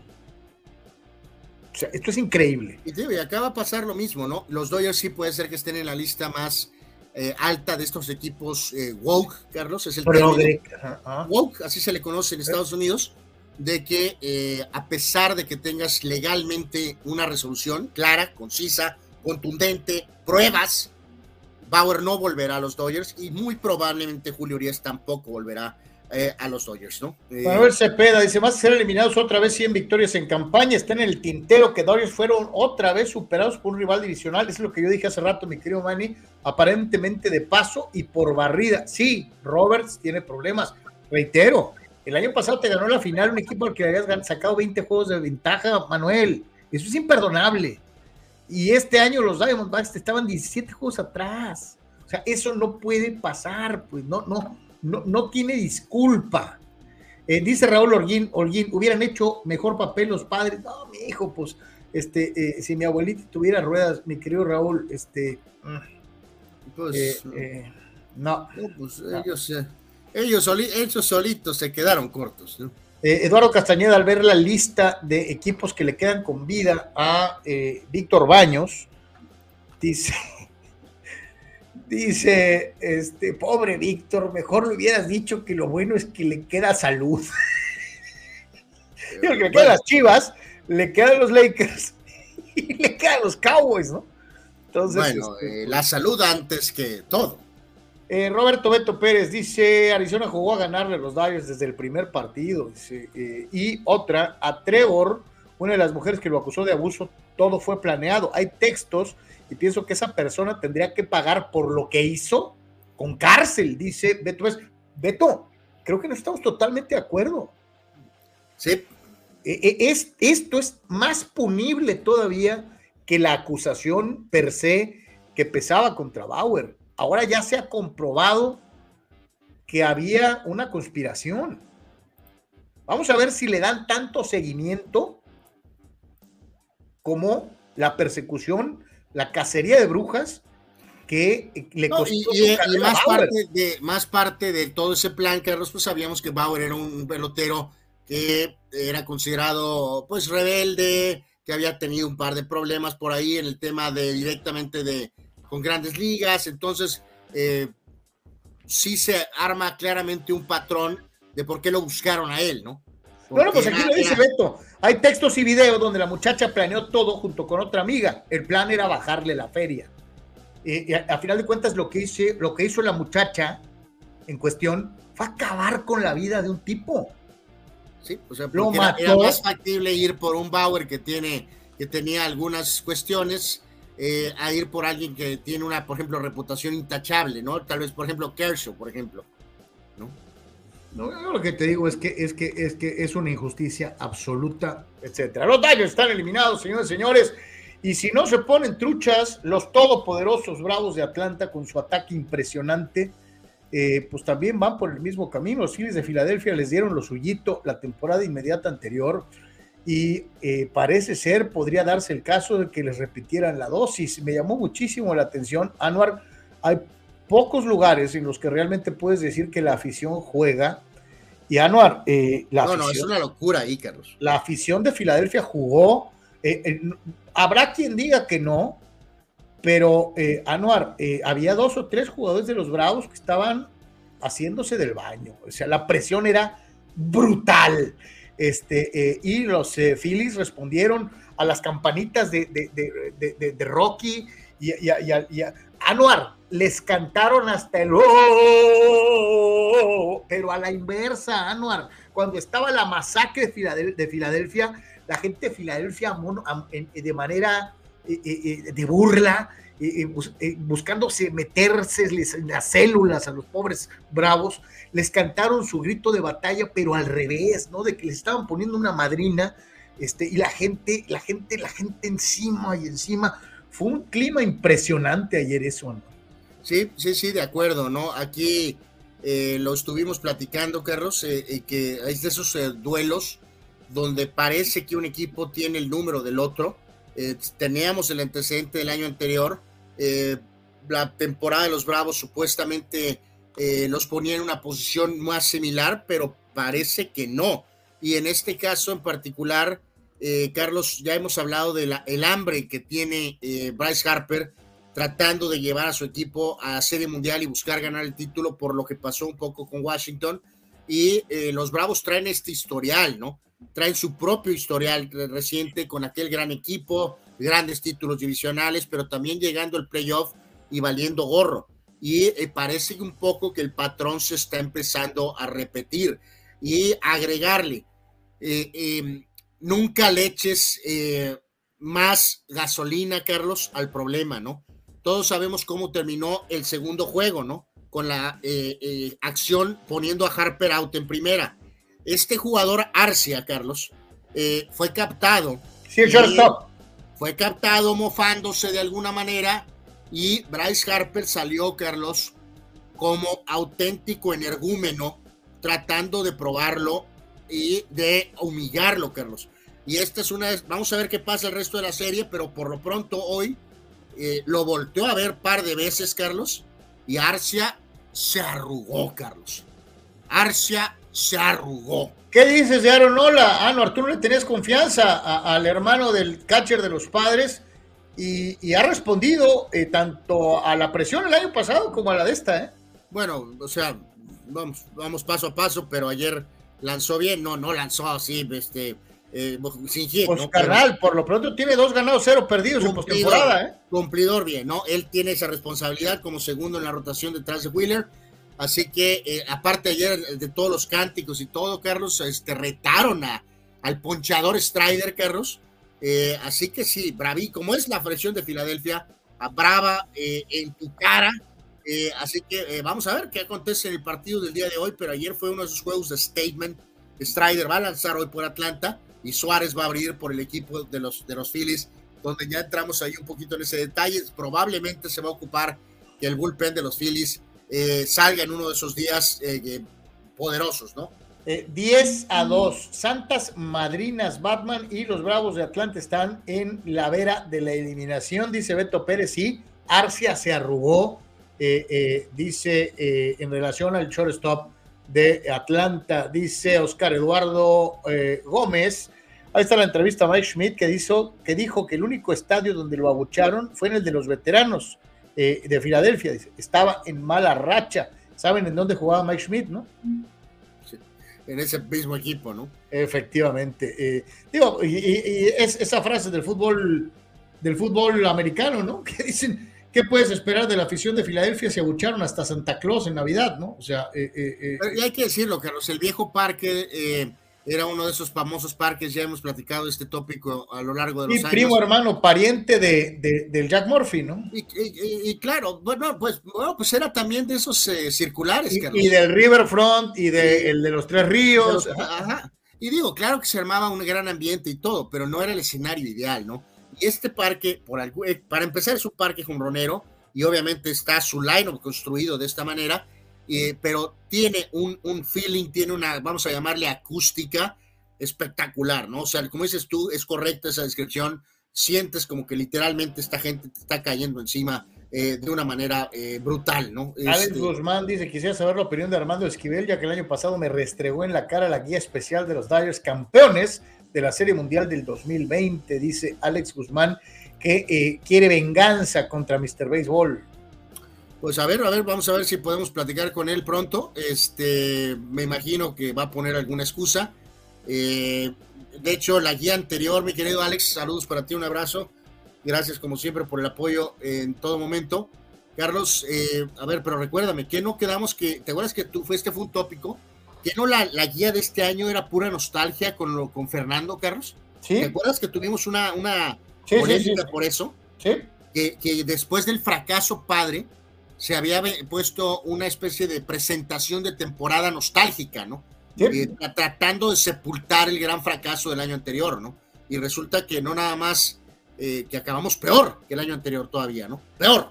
Lalo Castañeda, yo creo en ti, Strider, vamos, bravos. Este, eh, eh, Lalo, Lalo. Eh, pues ayer se la cantaron, ¿no? Los, los, los Philly fans ayer decían, we want Strider, ¿no? We want Strider, así que... Roberto Beto Pérez, Harper es, en mi punto de vista, tiene que sacar más la casta. El chavo es arrogante, pesado, sangrón. El chavo tiene un muy buen bate y tiene poder y puede ayudar a cargar con el equipo para llevarlos lejos dice eh, Beto Pérez. A mí no bueno, Roberto lo, pues, lo, hizo el año pasado y ahorita lo está volviendo a hacer, ¿no? A mí no se me eh, hace que no se me hace antipático Harper, ¿a ti sí? No, a mí tampoco. Si es serio, si es, eh, vamos a decir, en tu cara, es un pelotero de entrega, este, absoluta, pero es un peloterazo. saca Raúl Holguín un tópico que les quería preguntar. Nos quedamos. Otro más a la lista. Nos quedamos con Jurickson Profar y dejamos ir a Tommy Fan. No, no, no, bueno, el pobre Jurickson también lo dejaron ir a Colorado. Este, este, no, por eso, pero al principio se habían quedado con Profar y dejaron ir a, Fan. Pregunto. Este, no, no, Tommy Fan. Padre fans, ¿no extrañan a Tommy Fan? No, no extrañas a Tommy Fan. Tommy Fan fue un petardo aquí. Lamentablemente es otro de estos petardos que van a otras organizaciones que no son los padres de San Diego y resulta que empiezan a tener eh, contribuciones importantes, ¿no? O sea, santo Dios. Vea lo que dice eh, Rule ¿no? Las estrellas están alineando. Ahí vienen las Águilas y ahí vienen los Phillies. Este, Filadelfia atraviesa un buen momento deportivo, es una realidad. Este, eh, pero volvemos a lo mismo, ¿no? Eh, eh, los Bravos estaban siendo puestos como campeones sin jugar. Y Filadelfia, que es el campeón vigente de la liga, era visto como víctima. todo el mundo pensó que los Bravos iban a macanear. Se ganó de alguna forma esto por su Sí, iban a macanear a los Phillies, ¿no? Y lo mismo está pasando en la NFL, ¿no? San Francisco ya es campeón en la mente de muchos. Y las águilas campeones vigentes no existen. Entonces, está pasando algo muy similar en las dos ligas. ¿eh? Está pasando, los equipos de Filadelfia están siendo borrados sin jugar. Y eso es de llamar la atención porque los dos son los campeones vigentes. Cosa rara. Dice Víctor Baños, a Trey Turner, que estaba bateando mal, lo vacionaron sarcásticamente de pie en Filadelfia. Y de ahí en adelante subió su nivel. Eh, eh, Sócrates, cuando... son, bravos. Cuando abogados de Bauer prueban y contrademanden por injurias y difamación, la parte legal de la acusadera retiró, retiró la demanda. El acuerdo de Bauer, eh, eh, eh, el acuerdo que Bauer también desistiera, pero ni un dólar de compensación. O sea, este, así se dieron las cosas en este aspecto. Así que para hoy, señores, señores, ya lo decía Anwar, pues este es el momento de, de la verdad. vamos a ver si los Phillies dejan de ser campeones y sorpresa al mismo tiempo, o si Atlanta retoma esta condición de ultra mega archi contra super favoritísimo eh, y, pues logra alargar la serie. El partido va a las 5 de la tarde con 7 minutos, juego 4. Strider va a la loma de los disparos, el derecho de Columbus, Ohio, 20 ganados, 5 perdidos en la temporada. 0 y 1 en postemporada, en contra de el zurdo Ranger Suárez, uno de los nombres favoritos de Anuar. Ranger. Ranger Suárez, nativo de Pie de la Cuesta, Venezuela, cuatro ganados, seis perdidos en lo que va de la temporada para eh, su participación. Así que, ya sabe, 5 de la tarde con 7 minutos, Bravos contra Phillies. Se va a poner bueno. Este, eh, eh, dice Roberto Beto Pérez, Atlanta lo pusieron en la Serie Mundial antes de tiempo y los jugadores se la creyeron. Eh, eh, tienes primero que jugar varios partidos antes de llegar al clásico de otoño, dice Roberto. y dice, el juego de hoy va a estar buenísimo, ¿sí? Sí, va a estar bueno, sin duda. Este, ahí estaremos todos pendientes de qué show con el béisbol de las grandes ligas. Ese por tres, estamos totalmente en vivo. Vamos a ir a una, a una pausa, dice Manuel. A los Rocky, a los equipos de Filadelfia siempre los ponen de underdogs. Las Águilas, los Phillies, los Sixers en los ochentas siempre eran los underperros y, y, y, levantaban Anuar la manita para ser campeones. Eh, de acuerdo, de acuerdo, totalmente de acuerdo. Siempre, este, bueno, pues la Rocky Balboa, Carlos, eh, era considerado. era un gran underdog, underdog este, eh, es cierto. Así que bueno, pues ahí está. Vamos a señores, regresamos con Chútale y con algunas otras cosas. Ese por tres, estamos en vivo. Regresamos.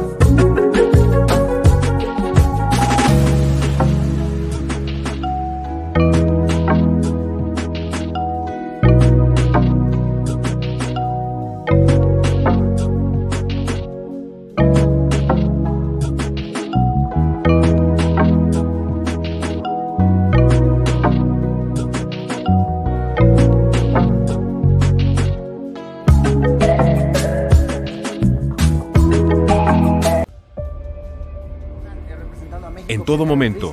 Este proyecto maravilloso, de verdad maravilloso, Y en cualquier lugar. La Secretaría de Seguridad. Klimbam. Diversión e información en un solo clic. Carlos, ¿cómo puedo promocionar mi papel café? Es muy fácil promocionar tu papel café utilizando las opciones que te ofrece DoSynergyDeportes.com para impulsar tu producto o servicio. Puedes tener una sección fotográfica o de video, puedes tener un landing page o publicidad absolutamente efectiva en Google Ads y en Facebook Ads. Todo desde 299 dólares. DoSynergy te da la mejor opción para impulsar tu producto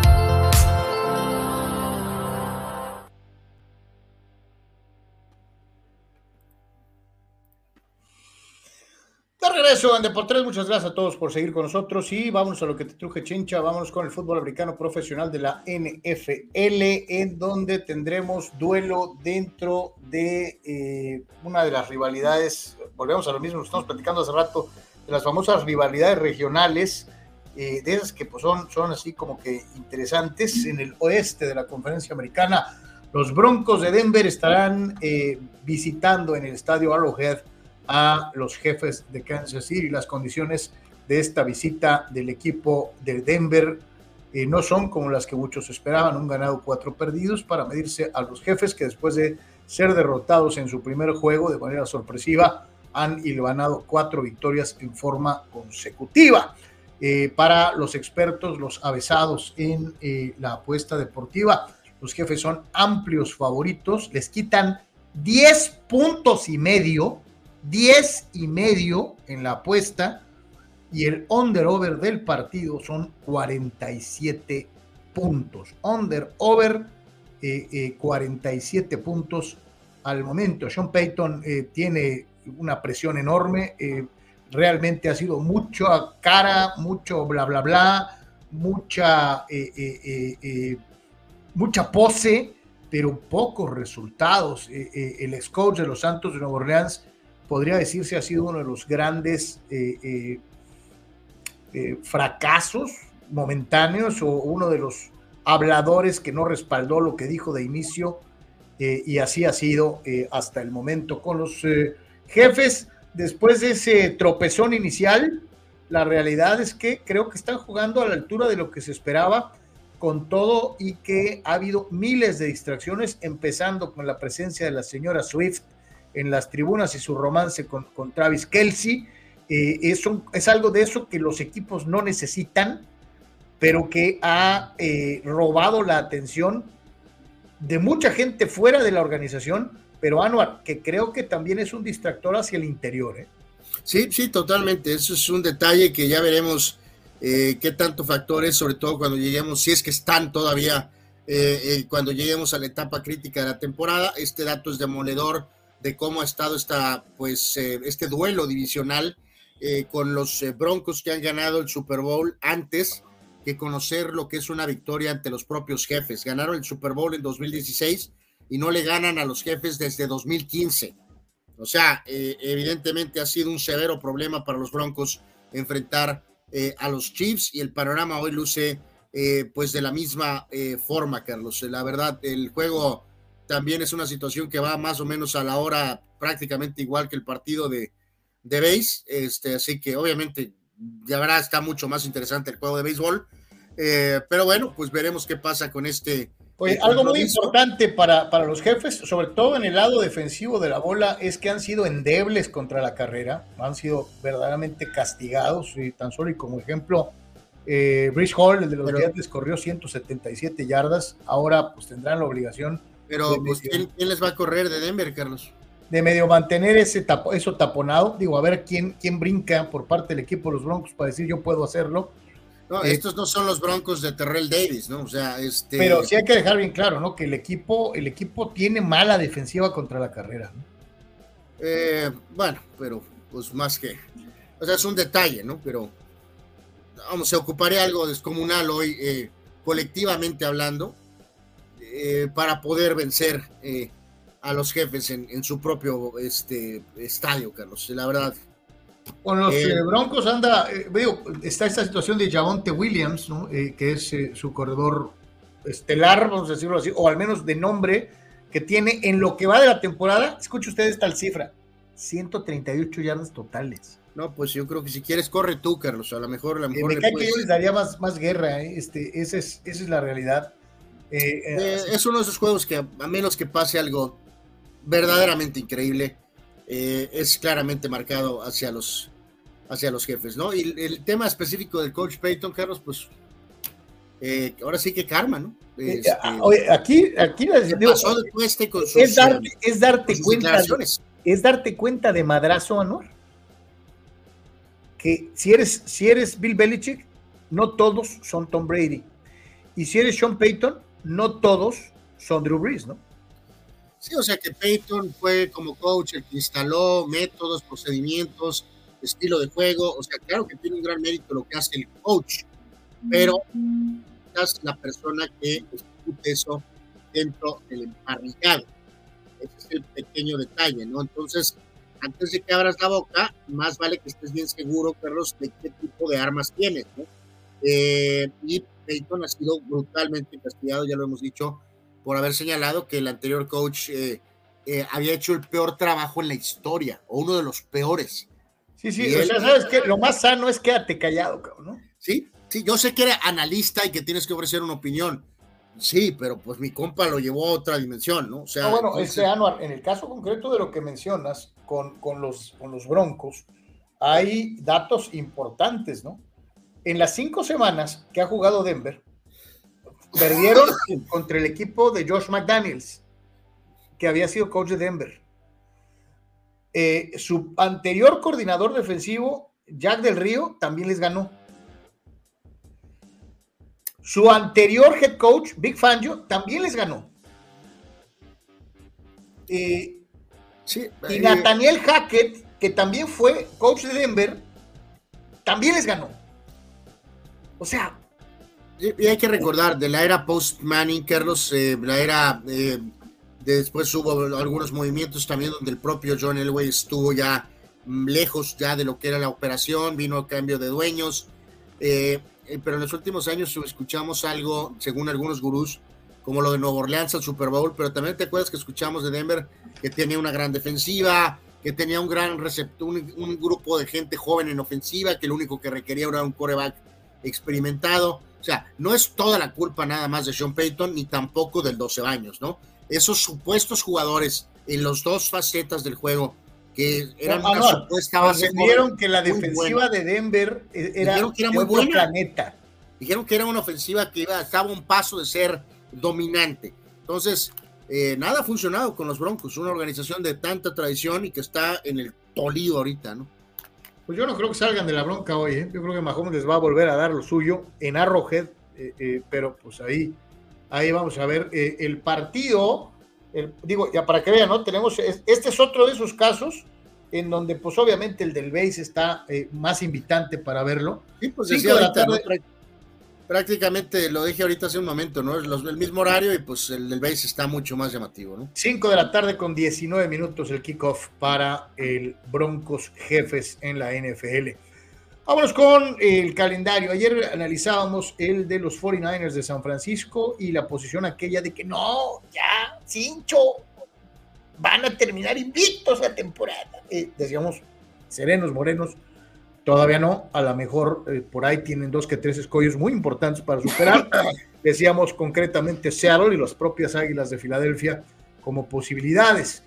Vámonos con Filadelfia, vámonos con el equipo campeón de la Conferencia Nacional eh, y su calendario y cuáles son ganables y perdibles a partir de ahora. Sí, esto es más que nada un poco en respuesta a lo de ayer de San Francisco, Carlos, ¿no? De que eh, nuestro gran amigo eh, Abraham Mesa ya los tiene como campeones invictos y uno de los mejores equipos de la historia, en una posición muy similar a las tuyas, ¿no? Completamente radical, y, pues completamente extrema, ¿no? Anuar, eh, es tu discípulo más adelantado, ¿cómo te atreves a, golpear a tu Padawan? No, no, no, yo soy muy humilde y estoy al servicio de todos mis amigos, nada de nada, eh, pero en fin, yo no tengo la verdad absoluta como proclamas tú, ¿no? O Eres un fulano. Eh, en este caso en particular, pues eh, Filadelfia, que también tu paranoia, Carlos, que es también otra característica tuya, hablas de que este equipo no es respetado, que es ignorado, que es vilipendiado. Yo no lo siento así, pero en este caso también se preguntaban eh, que si cuándo va a perder su primer partido Filadelfia. Puede perder con Miami eh, en la fecha 7, o sea... Oye, dejando bien claro que el calendario de las Águilas es más difícil que el de los 49ers, ¿no?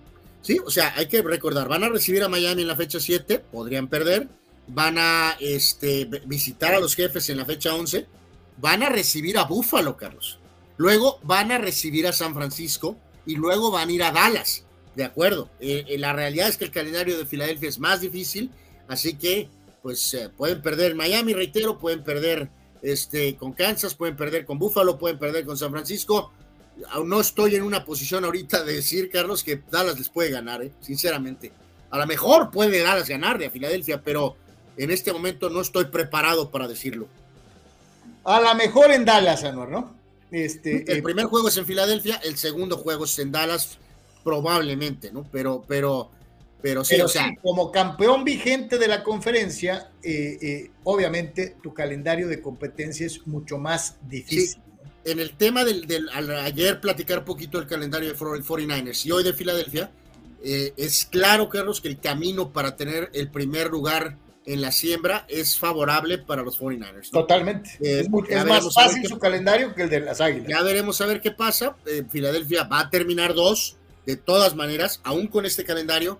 Las Águilas, peor lugar, van a ser segundos de la conferencia. No tengo la menor duda que van a estar por encima de los Vaqueros y también de Detroit. Entonces, eh, pero veremos hasta qué instancia llega esa lucha por el tema del el mejor récord de la conferencia nacional.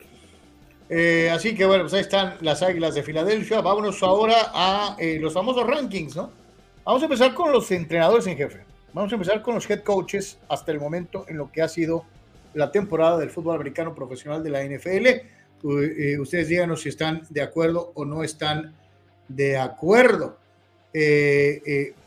Ah, ya me brincó ahí este, algo. híjole. Mm, neta, ¿están poniendo al monje ahí, Anuar?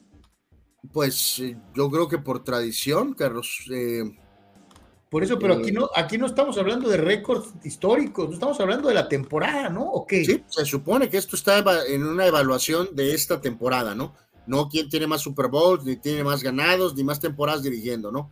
Se supone que estás evaluando lo que está pasando ahorita, ¿no? En este Ponen a Andy Reid como el principal, yo sí estoy de acuerdo, creo que sus resultados recientes sí lo, lo permiten tenerlo ahí. Además, en esta temporada, reiteramos, tiene un ganado y el resto de los partidos, eh, eh, tiene un perdido y el resto de los partidos ganados.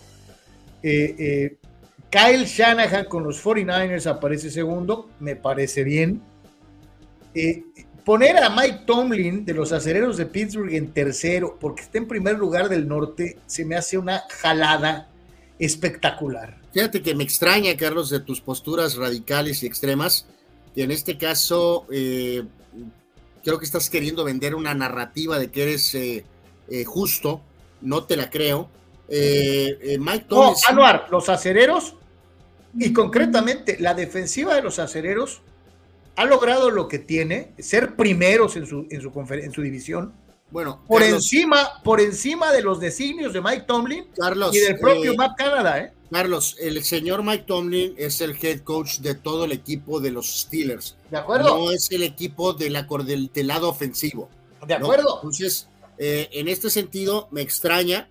Eh, él es el coach de todo el equipo y sí tiene un ligero factor en que este equipo esté en primer lugar en esa división, considerando que prácticamente no tiene ofensiva. Entonces, eh, aquí yo no tengo problema con lo de Tomlin. Eh, tengo problema, Carlos, el gráfico le falta dar ese paso eh, de que no puedes poner a Sean McVay, Carlos, por encima de Mike McCann. Yo, lo que te voy a decir una cosa, ya para terminar con lo de Tomlin. En este caso, el primer lugar se lo deberían de dar a Terry Lostin, que es el, coordinador defensivo de los acereros, ¿no? Porque, porque es el trabajo de su defensiva la que mantiene a este equipo en primer lugar. ¿no? Eh, bueno, Carlos, este gráfico es de coaches. No vamos a poner al coordinador defensivo, ¿no? Eh, Te la paso de poner a Tomlin top 10. sí, pero bajo. Bajo, Carlos, bajo, tienes, bajo tienes otra cosa. Eh, ahí no debería de aparecer Belichick y a lo mejor Tomlin encajaría en el 10. Esa, Carlos, tu comentario es verdaderamente ridículo. No, lo que es derecho no es chipotudo aunque te arda. no puede ser, Carlos, que la ofensiva de alto octanaje de esta temporada de Miami esté quinta y están respetando a Sean McVay por lo que pasó hace un par de años, ¿no? Es absolutamente ridículo esto, ¿no? Yo entiendo que Pucanacua y que el mentado potencial con el regreso de Cooper Cup, ya veremos qué pasa con eso, pero ahorita no puede estar Mike McDaniel abajo de Sean McVay. Eh, John Harbaugh es demasiado alto, John Harbaugh en el sexto lugar, tengo años diciéndolo y tú lo pones como, no, no, los Ravens. A mí no me gusta cómo juegan los Ravens. El primer ridículo que le da lugar a, a Harbaugh y siempre sales con la misma. A mí no me gusta. puede gustar, no te puede gustar cómo juegan, pero son buenos. Siempre dices lo mismo. Es correcto, es que aunque te arda, esa es la realidad. Terrible. Doug Peterson con los Jaguars, pues supongo. Pete Carroll con Seattle, eh, ahí sí vilipendean al coach de Filadelfia, Carlos, de manera ridícula lo normal, en noveno lugar. Normal. Así lo ven los expertos. O sea, una falta de respeto. El staff de Fox Sports, poner a Sean McVay cuarto y a Nick Siriani noveno, y alcanzan, y por miedo a represalias, Carlos, ponen a Bill Belichick, el hombre que prácticamente está en el final de su carrera, Así que es un gráfico, evidentemente, que eh, no tiene mucho. No, te habla de la, visión, te habla de la visión cerrada del, staff de Fox Sports. Porque pues no, estos, o sea. Ellos son los gurús, nosotros somos nada, pero sí eh, el coach de Filadelfia noveno, McVeigh cuarto, Belichick décimo. Eh, lo que dice Rule y tiene toda la razón del mundo. Eh, y el coach gritón Dan Campbell de los Lions, ¿por qué no aparece en la lista? Absolutamente. Eh, eh, la falta de valor, Carlos, del staff de Fox Sports, NFL Fox Sports, de no poner al coach Campbell de perdida en el lugar 10 y sacar de la lista a Bill Belichick. Sí, señor. Pero no lo hicieron porque literalmente les dio pánico a no poner en el top 10 de coaches a Bill Belichick. Dice Beto Pérez, tengan en cuenta que la, hay afición para los dos deportes pero el americano la temporada apenas comienza y sí, el partido de Atlanta y los filibusteros será más atractivo, dice Roberto Beto Pérez. La ley ahí, la ley deportiva este, dice que te vas con la temporada que esté más avanzada, ¿no? Y en este caso, pues es la del base. Pero ahí le estaremos echando ojo a ver si el 12 baños eh, puede hacer algo contra los eh, Chiefs. Es uno de los grandes apodos eh, de la Deportes Nation de todos los tiempos, el 12 baños. Este, y bueno, ya veíamos, obviamente, ridículo algunos posicionamientos en torno a los entrenadores en jefe. Vamos a ver ahora cómo se da con los corebacks, ¿no? No más falta que pongan, ¿quién es el número uno? Tom Brady, pero ya está retirado. No importa, Tom Brady. O sea, este. Bueno, tu comentario verdaderamente de dar pena, Carlos. Pensé que ibas a decir Dakota, pero eh, está claro que Tom Brady, Tom Brady vive en tu mente, ¿no? Es lamentable. ¿no? no, vive en la mente de fulanos como tú que lo admiran hasta cuando va al Toliro. O sea, es terrible. El número uno se llama Patrick Mahomes, aunque les arda el DC. Y es cierto. Es cierto, estoy totalmente de acuerdo. Eh, yo creo que aquí, Carlos, me iría con. Ya, ya sé, ya sé, ya van a empezar a llorar. No, Purdy debería de ser número uno. Yo, bueno, tu postura continúas enrachado en decir ridiculeces. Eh, yo pondría a Tua Tagovailoa 2 pondría a Brock Purdy. Ah, pero tú, odiabas a Tagovailoa. Yo, bueno, pues, pues, pues, pues no, no, le voy a mandar postal navideña, ¿eh, Carlos, pero estoy hablando de lo que está pasando esta temporada, ¿no? Eh, Mahomes, Tagovailoa, Purdy, después me iría con Josh Allen y después pondría a Jalen Hurts antes que Justin Herbert, Carlos. Eh, así que yo creo que mi lista es perfecta. No, se, te hace, no se te hace irrespetuoso tener, y te la voy a poner así, derecha, a Lamar Jackson en el top 10? Eh, no, Carlos, no, no tengo ningún problema en poner a Lamar Jackson en esta lista. Eh, Creo- creo- con los números de Kirk Cousins. Eh, merece el muchacho CJ Stroud estar en esta lista, lo merece, de acuerdo. Estoy totalmente de acuerdo, pero te reitero, concéntrate. Mahomes 1, Tabo Bailoa 2, Purdy 3, Allen 4, No, espérate. 5, Herbert 6, ¿Y qué? Entonces, ¿está bien que tengan a Gino Smith donde está, nomás porque te cae mal o qué? Eh, Gino Smith tendría que estar entre los 10, ¿eh? Eh, No, no, Carlos, no, no, no. Ah, bueno, sí tendría que estar por encima de Russell Wilson. Es una mentada de madre eso. Es Por favor. ridículo. No, no, tendría que estar entre los 10, Anuar. Eh, mm, para mí no, pero sí podría estar en ese rango de 11 o 12, probablemente, sí. Los Eh, menos Seahawks mal- tienen tres ganados, un perdido, y te voy a decir, este, eh, eh, sinceramente creo que deberían de estar, yo reitero, a mí creo que Lamar no debería estar donde está, eh, debería estar un poquito más abajo. No, no quedó de otra más que finalmente bajar a Prescott, de plano, ya no se pudo Sí, pues tolerar. Eh, ya ¿Cómo ves lo de CJ Stroud? Eh, parece ser que Anuar se congeló. y los sabermétricas de fútbol americano. Eh, y pues básicamente, Carlos, yo creo que el resto pues es correcto. Eh, ahorita, por ejemplo, toman en cuenta. No, no, tampoco es correcto, porque en el lugar 29 está Mac Jones. Mac Jones debería de ser 30, 31 o 32. Bueno, es que en esta lista están tomando este mentado Walker de Cleveland, no, no alcanzó el Watson, ¿no? Por eso lo ponen eh, último, ¿no? Y luego Bryce Young, Wilson y Mac Jones. Wilson debería estar por encima de Mac Jones, este, Sí. aunque sea un lugar de perdida, Sí. ¿no? Eh, tu Kenny Pickett 26, es correcto. Se Eh, me hace muy abajo. Jimmy G 22. eh, así que bueno, pues ahí está un poquito eh, esta lista que sí, lo más importante es que finalmente este, castigan a, a- a Dakota Prescott, ¿no? Que es, era imposible no hacerlo, ¿no? Víctor dice otra vez Allen 2. Coincido con el acomodo de Anuar, dice Víctor, eh, eh, en referencia a que sí, Josh Allen, otra vez, se va con el Palomeaste, mi, del muerto. palomeaste mi top 6 o no, Carlos? Mahomes, Tua, Purdy, Allen, Hurts y Herbert. Eh, yo pondría a Herbert arriba de Allen. Bueno, tuvo, bueno, otra agenda personal de Carlos. Este, pero bueno, dice Otra agenda Arturo, personal de Carlos, ¿no? no, para nada, la justicia pura. Dice Arturo Molina Betancourt, hace unos días Joe Montana hizo un relevante comentario, comentó que el mejor coreback de la historia que él conoció fue Dan Marino de los Dolphins. Así fue exactamente como lo dijo. Bueno, pues será de su era. Eh, eh, eh, yo creo que eso es lo que quiso decir Joe Montana. Como, como lo mencionas, dice que él conoció, yo supongo, en su era. Este, y, sí, pues hay que recordar que Dan Marino puso todos los récords que después, una, dos generaciones después, este, todos esos corebacks nuevos que juegan totalmente al pase, alcanzaron y superaron. Pero el primero en tener los números que tenía todos los récords de la, de la liga, Dan Marino, todos. Entonces, pues, Eh, Carlos, eh, Dan Marino jugaba todo al pase, Carlos. por eso, por eso. Por eso, por eso. Entonces, no, no hay Todos diferencia. los récords de la liga de pase eran de él, todos, todos. Sí, pero Años pero sí, después, con la el- del juego. el lenguaje, ¿no? Porque das Con a la- entender eso como es lo que, dije, eso es lo que, dije. tú Fuiste ambiguo. O no, sea, no fui amigo. En la época de Dan Marino, todos los récords eran de él, todos, que- todos. porque, porque pasaba, ¿no? Pues es que ese era el sistema. Correcto, ok.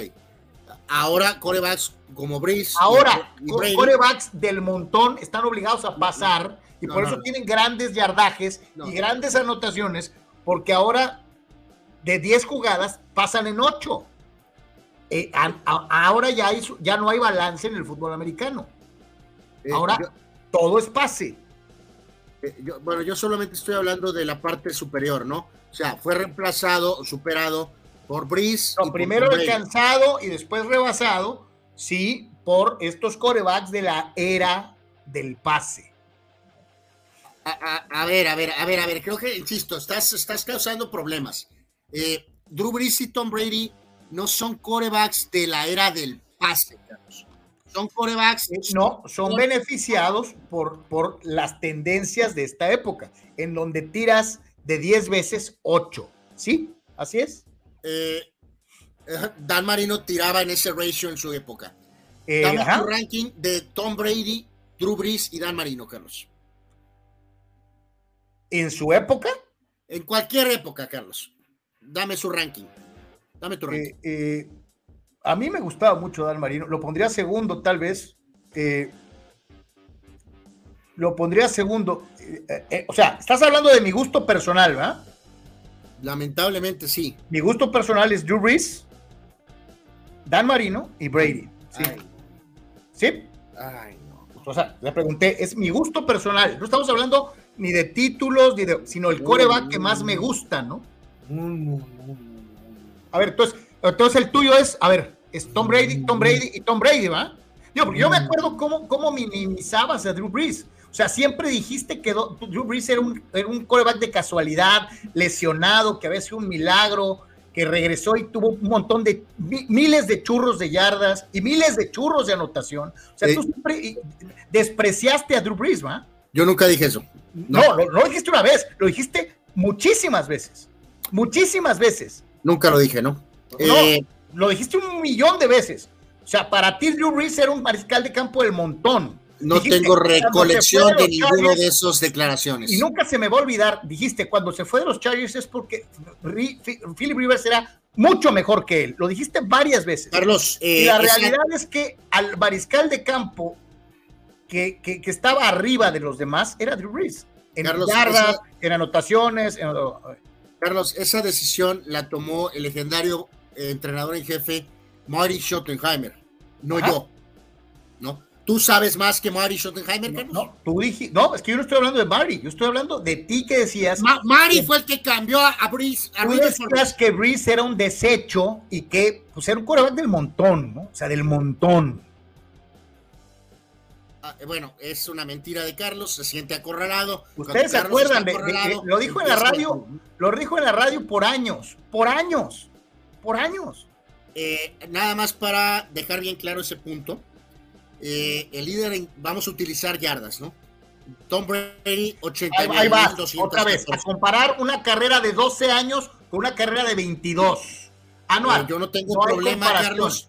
Vete a Carlos, los Carlos. primeros 10 años, Anual. Carlos, Vamos a comparar los primeros 10 años. Carlos, Vamos no a comparar los primeros 10 años de los tres. yo no tengo la culpa que Dan Marino, eh, su cuerpo no resistiera, Ok, no vamos tuviera a el trabajo los de primeros preparación 10 física que años tiene de los tres. ¿no? Compara los primeros 10 años de los tres. No, no, no, no, no, no, Carlos, no. Eh, Brace es segundo con 80 mil yardas, Peyton 71 mil tercero, el, coma- el- ¿cómo le dices? El general Brett Favre cuarto Sí, con 71 mil 800, poquito abajito de Peyton Manning, el Big Ben Roethlisberger quinto, el mejor coreback en la historia de los Steelers. Ni cerca, ¿Mande? ni cerca. Ah, bueno. Philip. Rivers sexto, Matt Ryan séptimo y luego viene Danny Manning. Imagínate, imagínate, ya para que el fulano, escudado en sus estadísticas, diga que Matt Ryan es uno de los mejores de la historia. En yardas sí, en todo lo demás, me Te lo voy a decir pintorreo en- de Matt Ryan. En técnico. ¿Quién es Matt Ryan? Te lo voy a decir en Technicolor. De esta lista nada más. Y ni siquiera está John Elway, que obviamente John Elway es mil veces mejor que eh, Ah, espérame, a tu conveniencia. A algunos no les cuentas las estadísticas y a otros sí. Bueno, A tu conveniencia. De, de los que están por encima de Danny Marino, Carlos, lo pondría por encima de Matt Ryan y de Philip Rivers. Pero yo me quedaría con Tom Brady, Drew Brees, Peyton Manning, Brett Favre, Ben Roethlisberger por encima de Danny Marino. Nomás recordar que todos esos que dijiste tuvieron que alcanzar a Marino. Y, y obvio, si me dices John Elway o Dan Marino, obviamente John Elway con los ojos cerrados, ¿no? Y dice Arturo, y tiene toda la razón del mundo, ¿cómo podemos sacar al mejor coreback? Por títulos, por técnica, por grandes partidos, por grandes décadas. ¿Cómo podemos saber quién es el mejor coreback? Es que no puedes comparar, por ejemplo, a los corebacks de, las, de los 50 No, con sí los puedes, corebacks de los 70 sí o ¿no? con los corebacks de la actualidad, porque entonces caeríamos en esta situación tan mañosa, y muy al estilo de Anuar Yeme, de, este, de no tomar en cuenta esta situación. No, es que el mío jugó 20 años y por eso tiene más yardas. O Yo sea, no tengo problema eh, que Marino eh, se haya no es esa desmoronado en ¿no? 10, ¿no? Este, ¿Quién era más importante en su momento? ¿Por qué? ¿Cómo cambió la liga? Eh, eh, todo lo demás, eso cuenta. Lo demás, Eh, Tom Brady, ¿no? Tom Brady. Además son récords así, este, Eh, amañosones, ¿no? Este, Nos di- eh, decía Manny Manny Cepedex, Carlos, que creo que tiene un audio, eh, que nos envió un audio en WhatsApp, eh, Manny Manny Cepedex. A ver, lo checo. Este, a lo mejor me lo mandó en el personal. Este, Manny, este, me lo mandaste en el personal. Este, mándamelo al de Deportes. Este, Eh, eh, que, que es en el que estoy al aire ahorita, pero bueno. eh, Eh, dice Roberto Beto Pérez, dice, respira, no me respira, respira. Este, este, lamentable. ay, Dios mío. No, espérate, tiene- fíjate, esta es otra muy buena. ¿Y dónde está el surfo, no? Trevor Lawrence lo, Lawrence lo tienen 13 o 14 ahí, este, eh, ah, Creo que estaba 11, ¿no? este, entonces, pues, ese es otro coreback que hay que tomar en cuenta, ¿no? Pero volvemos a lo mismo, pues es- son mañosos, son mañosos, este, pero bueno, así pasa cuando sucede, ¿no? Pero en fin, este, vamos con eh, Anuar, ¿no te gustaría ser comisionado? Alto comisionado. Sí, eh, por supuesto que sí, me gustaría, Carlos. Es obvio que es un trabajo muy importante, eh, no cabe la menor duda, pero ahorita que vean esta cifra, amigos, se les van a caer pues todo. Eh, el, el- el- el comisionado de la NFL, principal directivo, ¿debería de estar en este rango de salario? Agárrese de la mínima silla porque se va a caer. El actual comisionado de la NFL, Roger Godell, tiene un ingreso eh, eh, de 700 millones de dólares. Eh, está Está, a pu- está a punto de tener otra extensión de de llegar tres a la años. extensión de contrato por, por las próximas este, tres campañas. Esto lo pondría por encima de la cifra de 700 millones de dólares de salario. Es su decir, eh, estaría ganando más que lo que gana un jugador estelar de Major League Baseball, más de lo que gana un eh, el mejor pagado del fútbol americano profesional, el mejor basquetbolista, eh, el comisionado gana más que cualquier atleta. O sea, ya sé que es un puesto súper, súper importante, que ha hecho una buena labor. Sí, ha tenido algunos momentos por ahí complejos, pero los ha solventado. Pero, eh, wow, eh, Miquel Arreola va a buscar este puesto, Carlos, o la bomba. Eh, 700 millones por tres años. Es el comisionado, recuerden, desde el primero de septiembre de 2006. Ese puesto lo han tenido en el pasado eh, eh, Pete Rosell, lo ha tenido Paul Tagliabue y ahora eh, lo tiene el señor Roste Godel desde el primero de septiembre. Oye, que de los 2006. tres, el menos visible ha sido Godel, ¿eh? O sea, estamos hablando, Carlos, que en 17 años de labor, ponle que échale estos, o sea, ponle que en 20 años, ¿no? O sea, el comisionado, un directivo, en 20 años de servicio, 700 millones de dólares. Parece que hay feria, ¿no? Parece Sí. que hay feria. Yo creo que, bueno, también tú y yo estamos de acuerdo en que creo que es eh, eh, pues esta situación de 700 millones por tres años. eh, ¿a, cu- a cuánto equivaldría? Eh, no, no, pues más bien échale, o sea, eh, ¿cómo se llama? A, a- a ese número, ¿no? 700, ponle entre 20, Carlos, ¿no? Entre 20 años de servicio con esta extensión, de a 35 por temporada, ¿no? Eh, es un salario, como dices tú, de coreback. Es un, Es un- directivo es- es- de un salario Es un salario de coreback. de, de- ¿es esto correcto? No sé cómo plantearlo.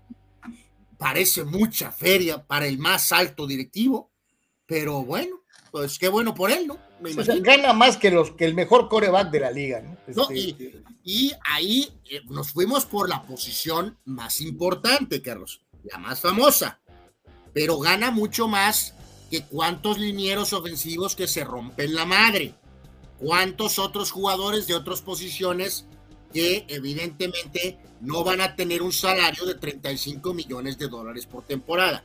Enhorabuena por el señor Godel, qué bueno, hay billete, ha hecho, insisto, una labor, es la cara de la liga, toma decisiones muy importantes, negocia cosas muy importantes y pues bueno, pues se lleva su billete.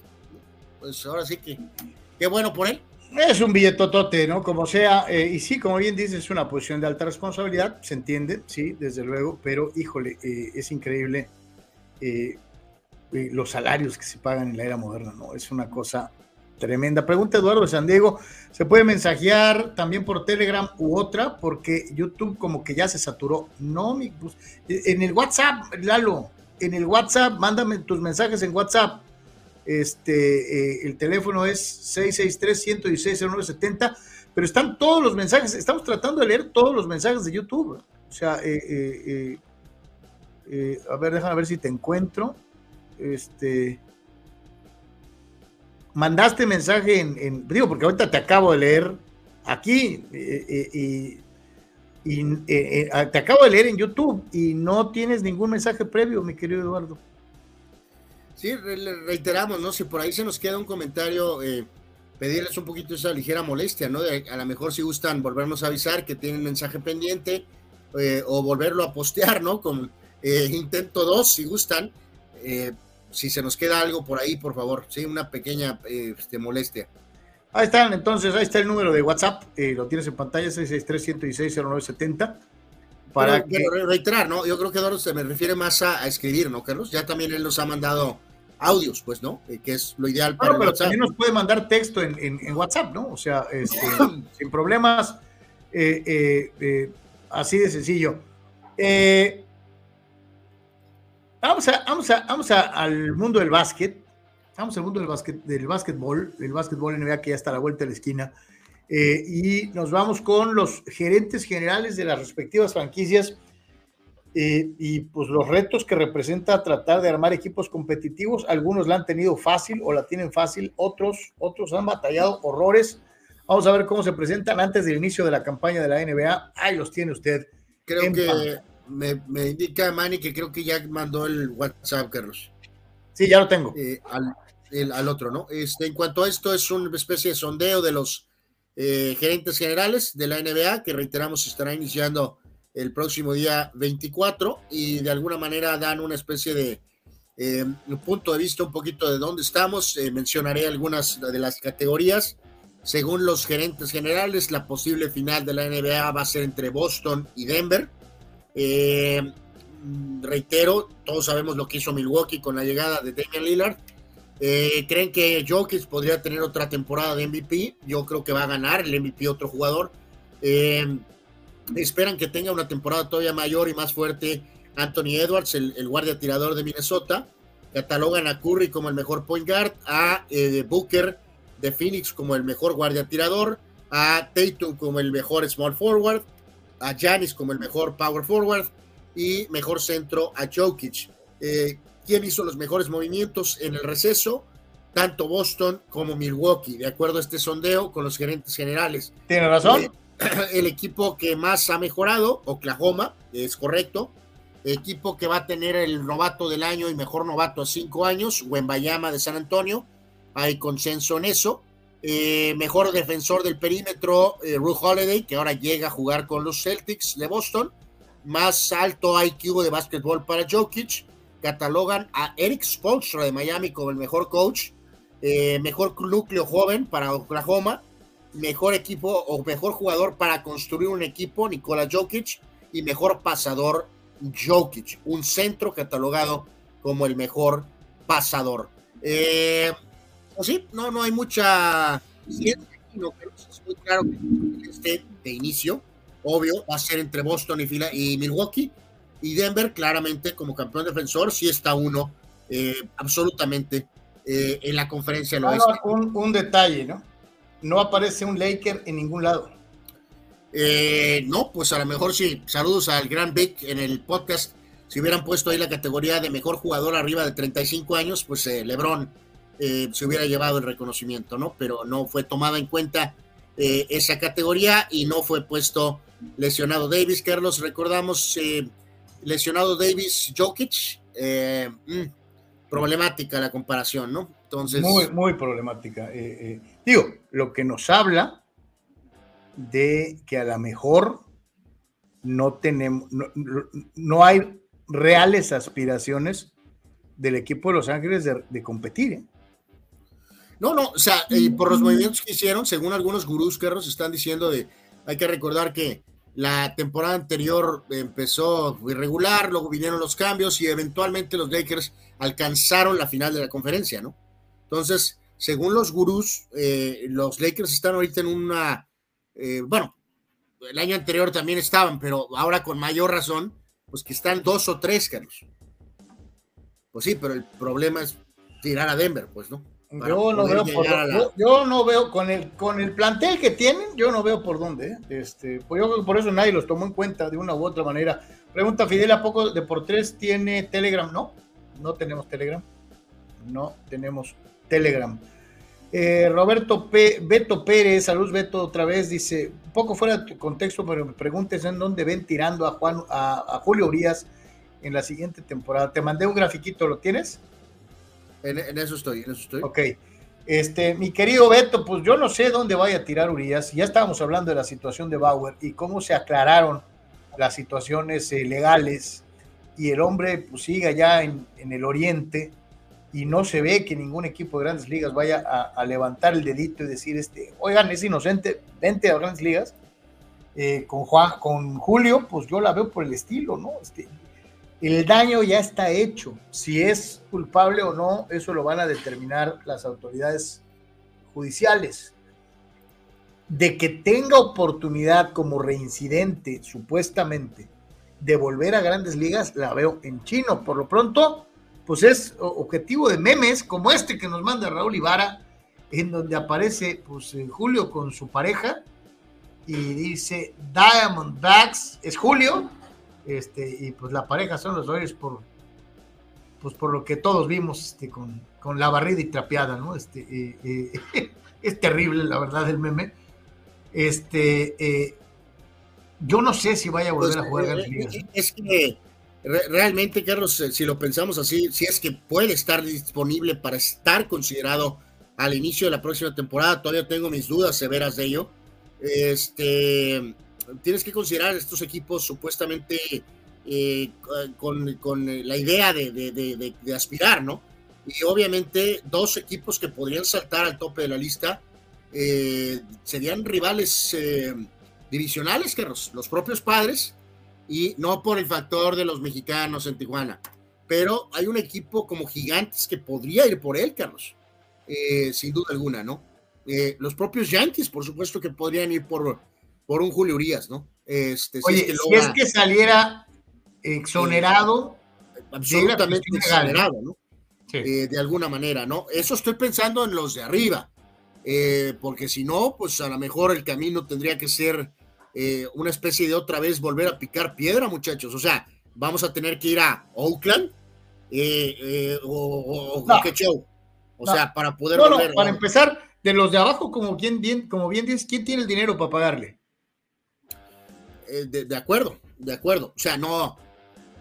Sí, o sea, híjoles, o sea, yo sé que vienes de un problema, pone que sales exonerado, pero tampoco eso significa que vas a venir con un salario mínimo, ¿no, Carlos? O sea, no, no no. O sea, no vas a tener el salario Cincinnati no, Cincinnati no tiene.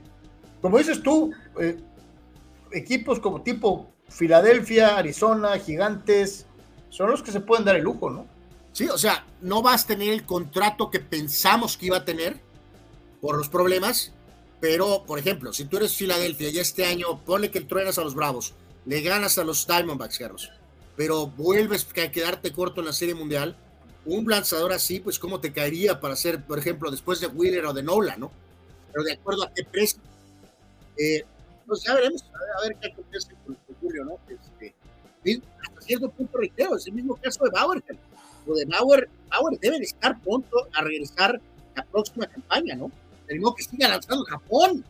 Insiste Beto Pérez, si lo exoneran tendrían que hacer lo mismo que con Bauer, ¿no? O sea, de, de, de reintegrarlo, ¿no? Reintegrarlo pero solo si lo exoneran. Dice eh, Víctor, hay que ver si todavía es Scott Boras el agente de Urias, ¿no? Eh, pues sí, eh, no, no tenemos claro esa situación, ¿no? Híjole, apenas le iba, a llegar el billete de su vida, ¿no? Le iba a llegar el billete de su vida y, todo se fue al carajo, ¿no? De manera increíble. todo se derrumbó. Eh, imagínese usted un tirito entre estas dos quintetas, cinco contra cinco, este, eh, eh, un juegazo. hemos tenido todas las combinaciones y seguiremos teniéndolas, Carlos, de dos contra dos, uno contra uno, tres contra tres, cuatro contra cuatro, cinco Equipo completo, sí. Este, hay variantes, este es un poquito diferente, hemos tenido algunas cercanas, pero honestamente creo que esta es otra de esas de que se pasaron de roscas, ¿no? O sea, Estamos hablando de que hay que recordar en estos ejercicios mentales, Carlos, por 3.416 al cuadrado, de que estamos pensando en estos jugadores obviamente en sus mejores momentos. Y me pones a Magic Johnson, Michael Jordan, Larry Bird, Karim Abdul-Jabbar y Shaquille O'Neal en un equipo, Carlos, contra LeBron, Curry, Durant, Jokic y Antetokounmpo. Sinceramente, no me parece una pelea ni siquiera justa, Carlos. O sea, sorry, ni siquiera me parece una pelea justa. Eh, eh, seguramente serías acusado por tu Padawan Abraham de es que todo lo de antes siempre dicen que es mejor. Este, eh, yo concuerdo contigo. Creo que tan solo por el puro poderío físico del Shaq en su mejor momento, no hay competencia en la posición de centro. Aquí están poniendo a, Shaq de 5 y a Karim de 4. Eh, muy probablemente la fuerza física de ante tu compu sea muy buena, pero me pregunto cómo podría detener el Skyhook. Yo no veo por dónde. Eh, híjole, eh, el duelo directo de Point Gas, este ya lo hemos visto como un millón de veces en diferentes combinaciones. Es mejor Magic Johnson porque hace jugar a los demás que lo que hace Curry como especialista en tiros de tres. Eh, ¿A qué? ¿Lo vamos a poner de, uno o lo vamos a poner de tres o lo vamos a poner de cuatro? ¿De qué lo vas a poner? Eh, yo creo que aquí probablemente sería puesto de dos. El, duelo directo contra Michael, pues no, no. Es demasiado rápido Jordan para el físico enorme de, de Lebron. Algunos van a decir, no, pero es que con tan solo levantar las manos, eh, eh, Jordan no le iba a poder tirar a Lebron. Con el fadeaway lo pasa. Sí, está, esa, esa, situación que decías, ¿no, Carlos? De Magic, que era más alto, podía poner a Curry en la pintura, pero Curry puede tirar desde el baño, ¿no? Y luego el poder y eh, juego de pintura de Shaq y Karim, pero son un poco más rápidos y atléticos ante Tocumpo y Jokic. O sea, pero con todo respeto, me respeto y sin respeto, eh, es un muy buen equipo el del lado derecho, pero acá estás hablando de eh, otro nivel, otro nivel. O sea, es, es, un nivel superior. Dice Daniela López, Sion Williamson, Williamson, si estuviera sano, se cocinaría al rey, ni se diga del GOAT. Le ganaría en un 21 y le daría 10 puntos de ventaja y así le gana. Ahora resulta que Chava es amante de Sion Williams. Es una declaración totalmente errónea, radical, extrema, disparatada eh, un, post tratando de llamar la atención del señor Zárate, eh, Sion Williamson, me gusta, Carlos, con todo respeto, medio respeto y sin respeto, para pues abrirles la puerta, ¿no? Eh, literalmente eh, a varios de estos jugadores, ¿no? Este, pues no, y luego todavía lo hace peor, Carlos. Dice.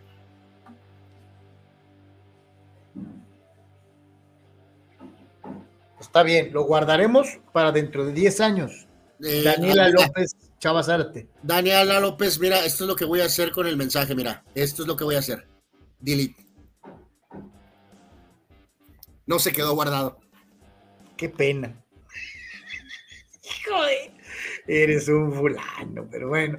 Vamos con un día como hoy, un día como hoy, 12 de octubre, 12 de octubre. Ay, por cierto, no hay bandeja, y no tenemos presupuesto para bandeja. No eh, ya darle delete, se fue. Decíamos, 12 de octubre, eh, durante muchos años eh, conmemorado como el Día de la Raza, ahora en esta generación progre, este, dicen que es el día de la masacre, la invasión y no sé qué, bueno, o sea, usted piense como quiera, es 12 de octubre, este, eh, y estos son los un día como hoy. De, acuerdo, Carlos, este, bueno, el señor Colón entonces descubrió América, ¿no? Pero bueno, este, como dices tú, ahora dicen que santo Dios, en fin. En términos más eh, cercanos, la legendaria voz de Yankee Stadium por muchísimos años, de hecho desde 1951 al 2007, el señor Bob Shepard, eh, él eh, nació en esta fecha en 1910 y falleció en 2010. Eh, tenía una voz muy particular y así estuvo presentando por décadas y décadas a los peloteros que jugaban en Yankee Stadium. Ya decíamos, el equipo América, las Águilas de la América, cumplen 107 años, fundados en esta fecha, pero de 1916. La Federación de Colombia fue fundada hace 99 años, en 1924. El eh, dos veces campeón de la serie NASCAR, Ned Jarrett, nació en esta fecha en 32. Él es papá también de el que fue también campeón Dale Jarrett en la serie NASCAR. El eh, tenor italiano Don Luciano Pavarotti nació en esta fecha, 12 de octubre de 1935, y él falleció en 2007. El legendario narrador de básquetbol de la NBA en Estados Unidos, Dick Stockton, nació en 42. Muchos de sus relatos los recordamos en aquella época ochentera con los duelos Lakers contra Boston o contra Filadelfia o contra los Pistones. Qué tremendo narrador. Digo, él sigue con vida todavía, Dick Stockton. Eh, hace ratito hablábamos de laterales derechos. Hoy recordamos a uno, Carlos, en la época de Hugo Sánchez en el Real Madrid. El lateral derecho titular era Miguel Porlan Chendo. Eh, él nació en 1961. Buen jugador, Chendo. Era un jugador todo punto honor, no era muy técnico, pero eh, compensaba un poquito similar a lo que pasa con Carvajal en esta época de alguna manera. Muchos años como auxiliar institucional del Real Madrid, fue mundialista con España en Italia 90. El hawaiano o uno de esos pitchers hawaianos, eh, el hawaiano era Ron Darling, ¿no? Pero Sid Fernández también era de Honolulu, Hawái. Eh, el gran pitcher también de los Mets ochenteros, nació en 1962, pitcher zurdo, lo recuerdan. El, mundo del entretenimiento, el actor cubano Francisco Gatorno, cumpleaños hoy, nació en 64. Eh, de regreso al deporte, mariscal de campo con Houston, con Atlanta, Chris Chandler, nació en 65, eh, no, muy, no una gran estrella, pero muy cumplidor. El gran defensa argentino Roberto Sensini, nació en 66, él fue mundialista en Italia 90 y Estados Unidos 94, y también jugó muchísimos años en Italia con el Parma, con la Lazio. Gran mediocampista de contención en eh, Países Bajos, Wim Jong, eh, jugó con la selección, con el PSV, jugó en la Liga Premier, jugó con el Inter, tremendo jugador, le pegaba como demonio Wim Jong al balón, eh, eh, lanzaba unos trayazos. El eh, siempre alegre, Carlos, gran jugador, pero vilipendiado por sus garrafales errores. El liniero defensivo de la dinastía de los vaqueros de los noventas, nacido en Mobile, Alabama, el señor Leon Led, número 78. Led es recordado, Carlos, reiteramos, por sus grandes pifias, lo que fue festejar cuando iba a regresar el ovoide para un touchdown en el Super Bowl se vio en la pantalla y quiso extender el balón, Carlos, como lo hacía Michael Irving. El único problema es que no contaba con el pundonoroso Dom eh, Bibi, el receptor de los Buffalo Bills, que regresó y cuando Leon Lett trató de adornarse viéndose en la pantalla, Carlos, le despojaron del ovoide causando que no se produjera la anotación. Es una de esas jugadas inolvidables por, por, lo, por la pifia, a final de cuentas no pesó, pero, pero, pero sí, eh, pobre Leon Led, ¿no? Ya iba festejando cuando se lo cargó el payaso, ¿no? Y luego, al año siguiente, Carlos, en la temporada siguiente, en el juego de día de acción de, de acción de gracias, sí, el de acción de gracias, en el juego contra Miami, un juego rarísimo, con nieve en Texas Dallas contra Miami. Eh, momento crítico del partido, Carlos. Dallas en una clásica jugada donde la defensiva o equipos especiales no debe de tocar el ovoide, Carlos. No lo toques, el ovoide. Es lo único que tienes que hacer. Leon Led se confunde y trata de capturar el ovoide, Carlos. Y la pelota, el ovoide se vuelve vivo, recupera Miami lanzan una jugada, se ponen en posición de gol de campo y perdieron el partido. Sí, sí, la recuerdo, cómo no. Gracias al señor Leo. Oye, y, en, años consecutivos, o sea, no aprendió la primera, ¿no? No es, no aprendió la primera, era buen liniero defensivo.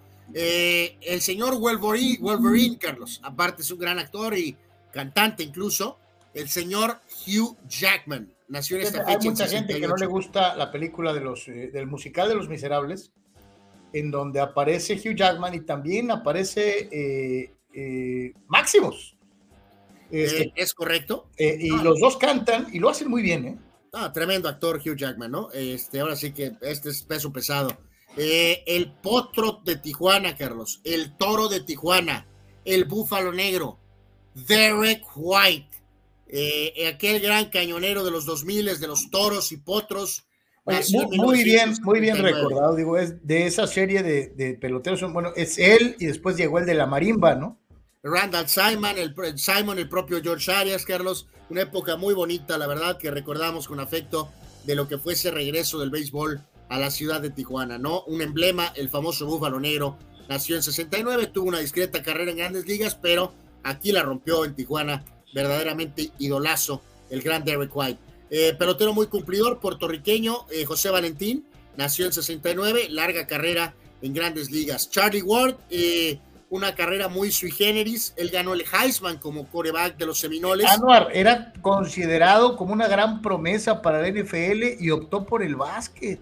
Optó por el básquet en convertirse prácticamente de manera permanente en un guardia eh, de rotación, pero suplente con los Knicks de Nueva York, el señor Charlie Ward. Eh, la atleta en desgracia, Marion Jones, que fue una gran figura, lamentablemente eh, se le comprobó la cuestión de dopaje y pues cayó en desgracia, pero al menos eh, mostró algo de reserva, ¿no, Carlos? A diferencia del desvergonzado de Lance Armstrong, ¿no? Pues sí, un poquito, ¿no? Digo, po- hay que tener poquita mamá, ¿no? Pues de perdida, ¿no? El famoso esquiador norteamericano Bobby Miller nació en 77, gran esquinero en la NFL con tus Steelers y después tantito con Washington, ahora es analista de ESPN en Estados Unidos, obviamente Ryan Clark, nació en 79. Oye, Eh, este amigo muy bueno y ganó un Emmy por su eh, trabajo de conducción durante el momento dramático de Hamlin, el de los Bills. Correcto, sí, sí, sí, es muy buena la lista Ryan Clark. Eh, Diego Mejía, el actual entrenador de Juárez, lo recordamos eh, como jugador, tuvo un paso aquí por el equipo de Cholos, nació en 1983. El mediocampista argentino Gastón La Gata Fernández, nació en 83, él jugó con los dos equipos de Monterrey. El eh, delantero uruguayo cumplidor Cristian Stuani nació en 86. El portero suplente del América, Carlos, nació en 88. Eh, no me acuerdo de su nombre. ¿Tú te acuerdas de su nombre? Yo no me acuerdo. Eh, no lo veo, Anuar, ¿dónde está? Eh, el actual portero suplente del América, Carlos. Ah, Oscar Jiménez. Ah, qué, qué bueno que te acordaste. Anuar de él. es buen muchacho. Eh, no lo dudo que sea la madre Teresa de Calcuta, Carlos, pero es un eh, portero de un pobre nivel. Eh, y el jugador de Arizona, Ketel Marte, nació en esta fecha en 93. Marte, uno de los cuatro que pegaron home run ayer, ¿no? De acuerdo, sí, sí, correcto, correcto. Este, de que se, se va a acordar mucho de él el señor Lim, ¿no? Ay, mi amigo Lin, eh, yo creo que estará pronto aquí con los aceleros de Monclova o tal vez con los toros de Tijuana. Vámonos con sucesos y decesos. Hay dos fallecimientos a destacar el día de hoy, Carlos. El, eh, can- al otro día hablamos de él, pero por la fecha de nacimiento. Hoy es su fecha de fallecimiento. El famoso cantante John Denver, que falleció en esta fecha en 1997 en un accidente de aviación. Sí, Eh, John Denver fue un figurón en, en la década de los 70s. Annie Song es una canción extraordinaria. eh, eh, eh, y- era muy dado a la situación country. Le gustaba, vivía en Denver, Colorado, y este era, llegó a ser probablemente la figura más reconocida de la televisión estadounidense en los 70s, Anor. ¿no? Y hay que decirlo, Carlos, hay una entrevista muy famosa de él cuando le era muy aficionado al tema de la aviación, obviamente, y su gran sueño era eh, ser parte del transbordador, ¿no? De poder ir al famoso espacio. O sea, le apasionaba eso, lamentablemente perdió la vida eh, pues de esa forma, ¿no? Y la leyenda, eh, el gran eh, Will Chamberlain, la gran leyenda de la NBA, falleció en esta fecha en 1999. Eh, todavía recuerdo ese día, Carlos, cuando estabas tú en las noticias, en ese momento en particular, y fue una gran sorpresa de alguna manera porque tenía 63 años y todavía conservaba un físico, al menos en exterior, obvio, eh, pues muy bueno, Carlos, ¿no? Así que sí, fue una noticia que sacudió al, al ámbito deportivo, eh, principalmente obviamente al tema de básquetbol. Eh, Will Chamberlain falleciendo en 99, ¿no? muy, muy, muy, le, tocó bailar con la más fea. Muy, muy poco valorado, Carlos. Es la verdad. Porque también por su personalidad, Anuar, ¿eh? Sí, tenía igual que Karim, eh, pero eh, con personalidades distintas, pero sí muy especiales. Karim, por huraño, eh, Wilt por todo lo contrario, ¿no? Porque él, él, él sí era muy echador, este, era, era acá, yo, yo soy Juan Camaney, y eso no le caía muy bien a mucha gente, ¿no? Totalmente de acuerdo. Algunos hechos, fíjense ahí en la parte superior, lo vemos a un lado del logo, esa postal icónica que hemos visto en televisión, en películas, en fotografías el famoso eh, Cristo Redentor, Carlos. El Cristo del Corcovado en, la bahía de Río de Janeiro, ¿no? Exactamente, eh, esta es la fecha, literalmente vamos a decir, de apertura en 1931. Eh, y también en esta fecha, pero en 33, en la isla de Alcatraz, era adoptada para convertirse en una prisión federal. Eh, funcionaría por 30 años en esa capacidad. Sería cerrada hasta 1963 como prisión en activo. Cuyo huésped más notable y conspicuo fue el mismísimo cara cortada Al Capone. Es correcto. Eh, en el 67, Serie Mundial, Lou Brock se robaba siete bases y ayudaba a los Cardenales a, a ganarle a Boston en el decisivo séptimo partido ese juego lo ganó Cardenales 7 a 2 y la serie le ganaron 4 a 3. El MVP fue Bob Gibson en la victoria de Cardenales ante los Rojas.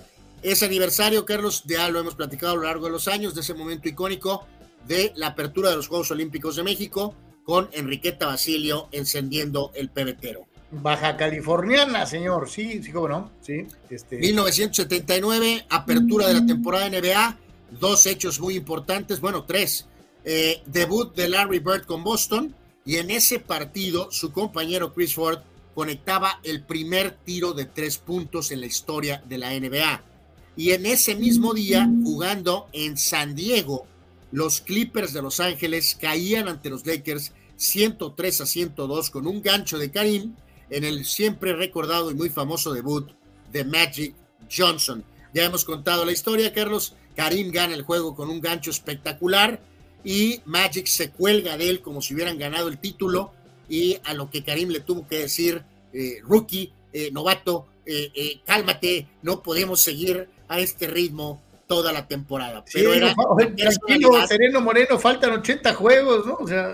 pero bueno, esa era la personalidad natural de Irving Magic Johnson. Complementamos en esta fecha de 1988, serie icónica por el título de la, de la Liga Nacional, los Ángeles Dodgers derrotaban a los super favoritos Mets de Nueva York en siete partidos para avanzar al clásico de otoño, donde también sorprenderían a los Atléticos de Oakland de los Bash Brothers con la gran actuación de Oral Hershiser. Eh, 1989, la fecha del famoso cambio, los Vaqueros de Dallas enviaron a Herschel Walker a Minnesota por cinco jugadores y seis futuras selecciones. Eh, Jimmy Johnson realmente no utilizó a los cinco jugadores y todavía tuvo más selecciones colegiales y así forjó la dinastía de los vaqueros de Dallas de los noventas. En 1992, Art Monk, en ese momento receptor de los Pieles Rojas, capturaba su atrapado 820, marca de la liga en ese momento. 1999 se retiraba el gran jugador de Estados Unidos de hockey, Pat LaFontaine, principalmente por la cuestión de conmociones. 2003, final de la Copa Femenil en Estados Unidos, en una final uh, rara eh, para los americanos. Alemania contra Suecia ganaban las teutonas dos, goles a uno. 2003, Michael Schumacher ganaba en ese momento su cuarto título de Fórmula 1 con Ferrari.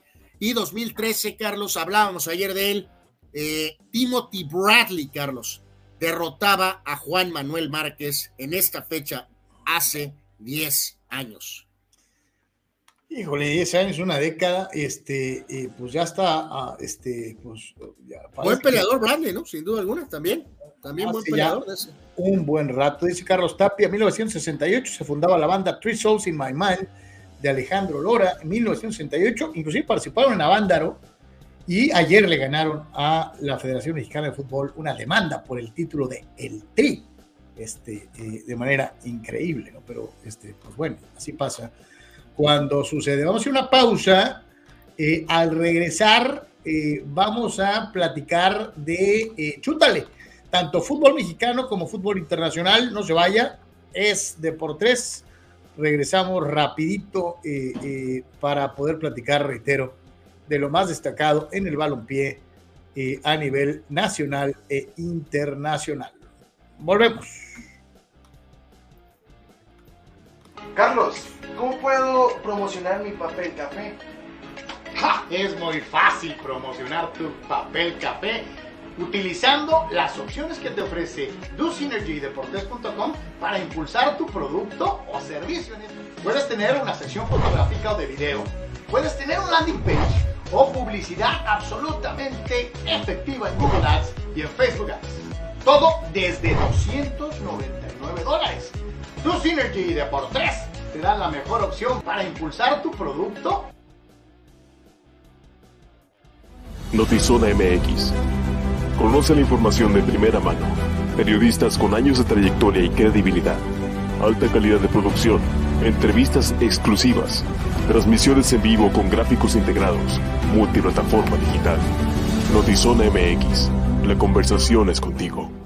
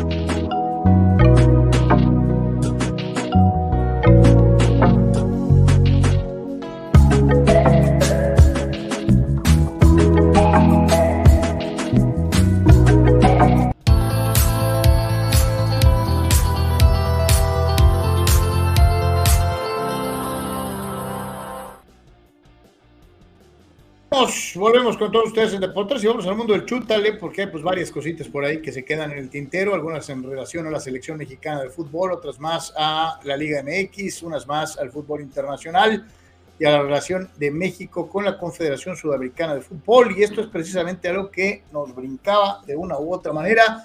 Desde hace un buen rato hemos dicho que el villano en la ecuación es la Confederación de Centro, Norteamérica y el Caribe con CACAF señalando que ellos nos eh, obligaban a mandar a jugadores eh, eh, de equipo B a participar en las competencias de Conmebol porque requerían a los jugadores buenos a nivel de selección para jugar las competencias oficiales de CONCACAF.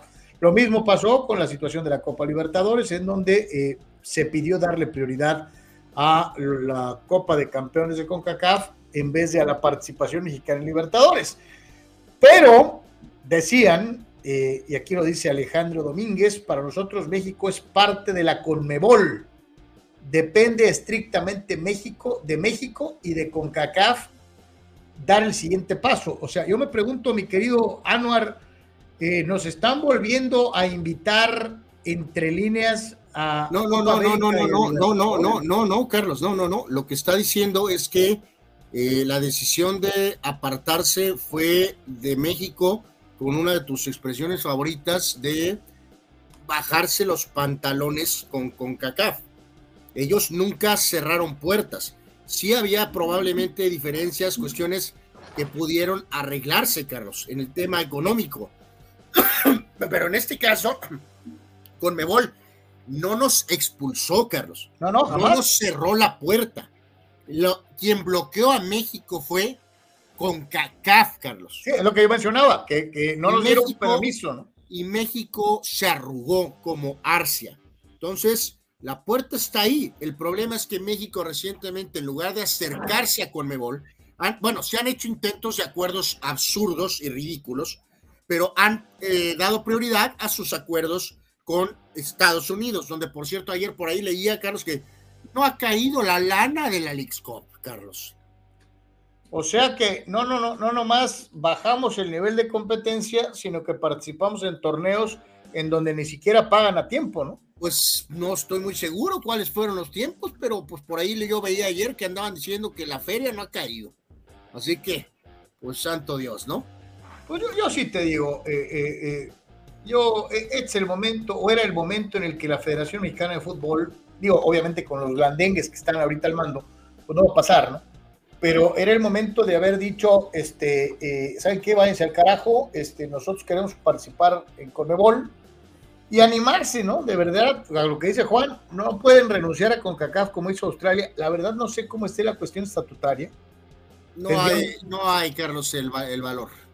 pero eh, eh, obviamente viendo la situación en la que atraviesa el fútbol mexicano hoy en día, esto era visto como posibilidad cuando México era de acuerdo a resultados en Libertadores y en Copa América, básicamente el tercero del continente, ¿no? Porque eran Brasil y Argentina y los resultados nos avalaban, tanto en clubes como en selección, para decir que México podría pelear en Conmebol.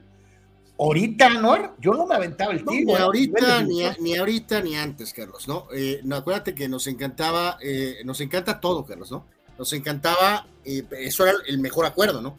Nos encantaba estar allá, pero también acá. Sí, seguir compitiendo acá, porque acá tenemos amarrado, a pesar de que pujamos, supuestamente teníamos amarrado los boletos, ¿no?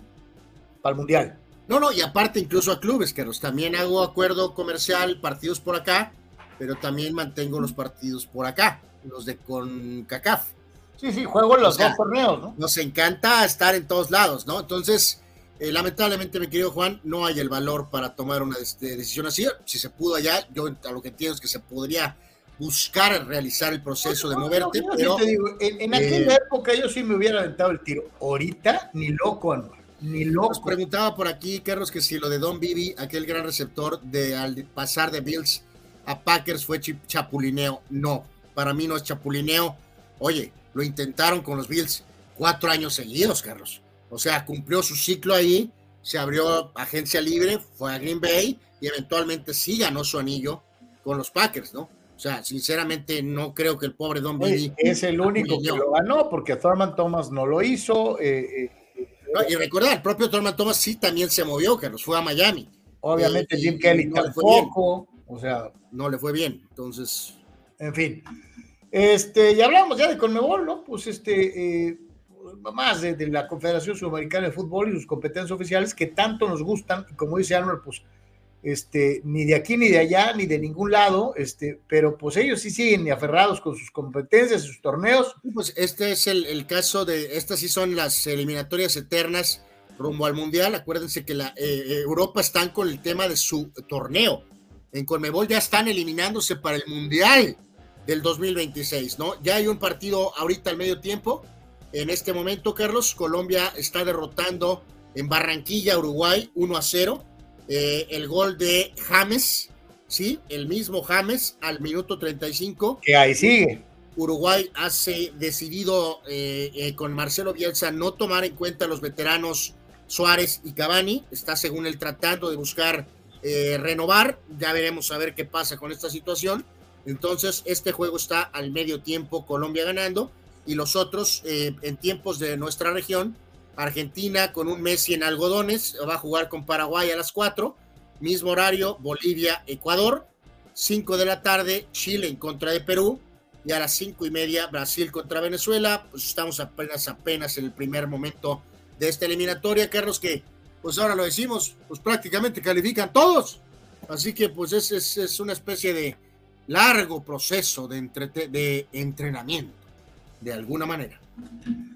Pues a esta pregunta, Abraham Mesa, ¿quién es mejor, qué es mejor, Copa América o Libertadores? Son diferentes, Abraham. Eh, Copa América es a nivel selecciones, Copa Libertadores es a nivel de clubes, ¿no? Yo creo que lo ideal es como se hizo en su momento, participar con selección nacional en Copa América y al mismo tiempo que los clubes mexicanos participen en Libertadores, ¿no? Pero, pues... Déjame darte los resultados, Carlos, de la, de la Euro, eh, ya marcadores finales de los partidos más eh, relevantes en la jornada de hoy. Y eh, de la siguiente manera, mm, el caso de Haaland y Noruega le ganan a Chipre 4 a 0. Eh, el Cyborg noruego anota dos tantos en este compromiso. Ya veremos si Noruega, pues, con la expansión de los torneos, Carlos, puede participar, ¿no? Para poder ver a Haaland en la máxima vitrina, ¿no? Polonia, que cambió técnico, le ganó a las Super Islas Faroe 2 a 0. Croacia perdió en casa ante Turquía 1 a 0, gol de, de al 30. Eh, Rumania empató con Bielorrusia a 0. Y por ahí también la selección de España derrotó en Sevilla a Escocia dos goles a cero, con tantos de Morata y de Sanset. Eh, los resultados principales, estos son juegos, reitero, rumbo a la Eurocopa de Naciones. Ahí está, eh, dice Beto Pérez, ese Haaland es un fuera de serie, eh, va que vuela para hacerlo, sin duda, sin duda, lo, lo, eh, está casado con el gol, el tipo lo hace muy, muy bien. Dice, y, se, figura, se le figura a Drago. Iván Draga, Iván Draga. Pues tiene que poner cara más de malvado, mi querido Roberto, pero sí, sí, sí, sí, sí tiene eh, Dice Abraham, yo, es, yo sé, pero ¿qué conviene más? Si dieran una de las, una sola opción para elevar el nivel paupérrimo. No, yo preferiría ir en selecciones, preferiría en selecciones. Y, y, fíjate, yo difiero, yo creo que eh, me gustaría más que los equipos mexicanos jugaran a Libertadores. Este, eh, por el roce constante, el, el, el, los viajes y los equipos mexicanos se curtieron en esa época este, entonces, ojalá y que eso volviera, ¿no? Porque eh, ese tipo de competencia es la que te hace crecer este, de una u otra manera. Eh, y hablando precisamente de los clubes mexicanos, ¿no? Pues esta, salió esta listita, eh, la famosa listita de las clasificaciones que ubica a los equipos mexicanos de acuerdo a su situación actual en sus torneos y su participación en eventos de corte internacional. y pues para variar, ¿no?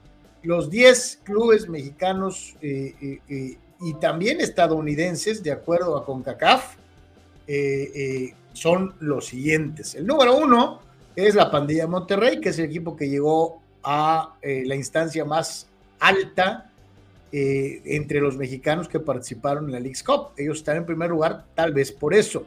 El América de México es segundo, Tigres es tercero, los Panzas Verdes de León, campeones de, CONCACAF, son cuartos. Toluca en Nacho Ambriz, que, eh, acuérdense, tumbó caña en, en, en, en, la League's Cup, en la eliminatoria, goleó a no sé cuántos y a la hora chafeó en el, en el partido bueno, es quinto. Y aquí empieza pues el primer equipo de la, de la MLS, ¿no? Filadelfia.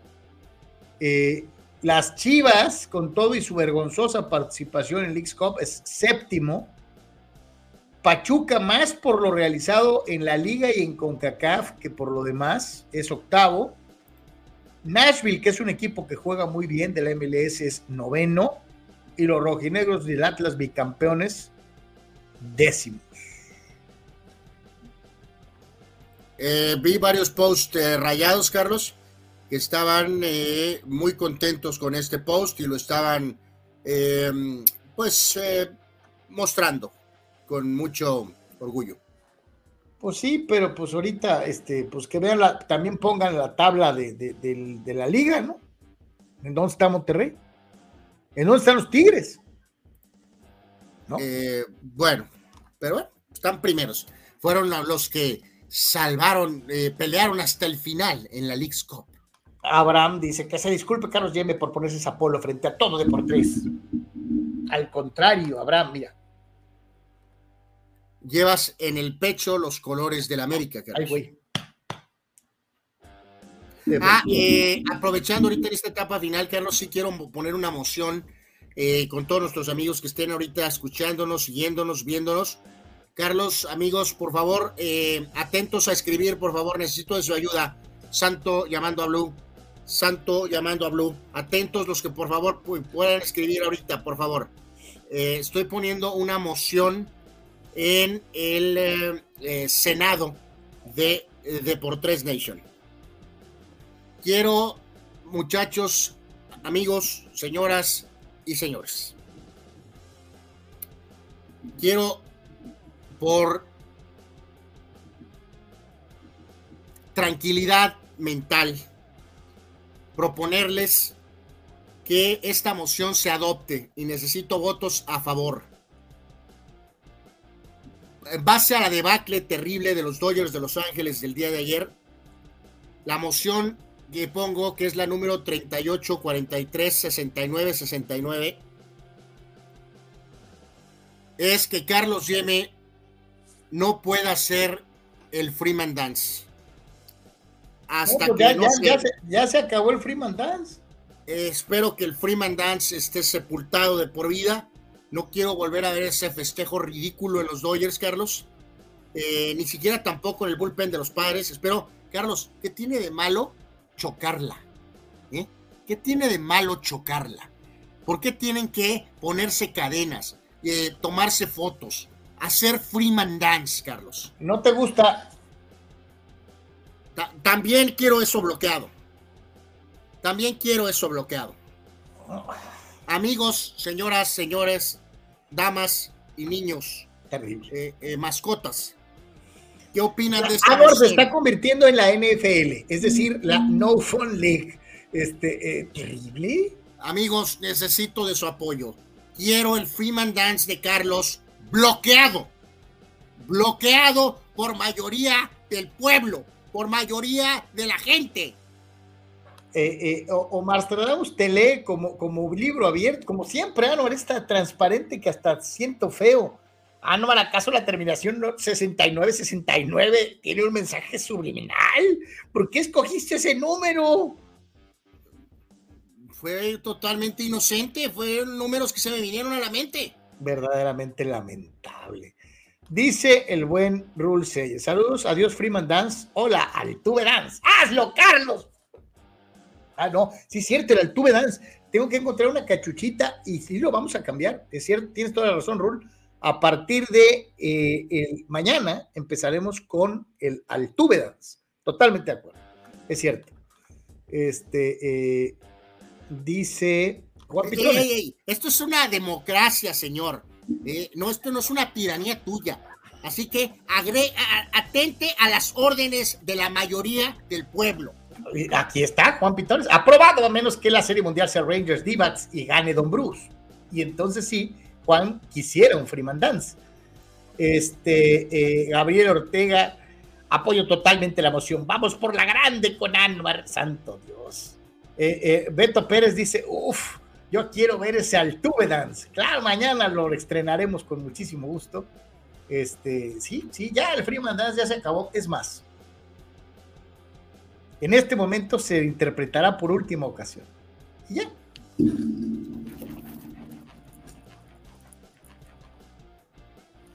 se acabó.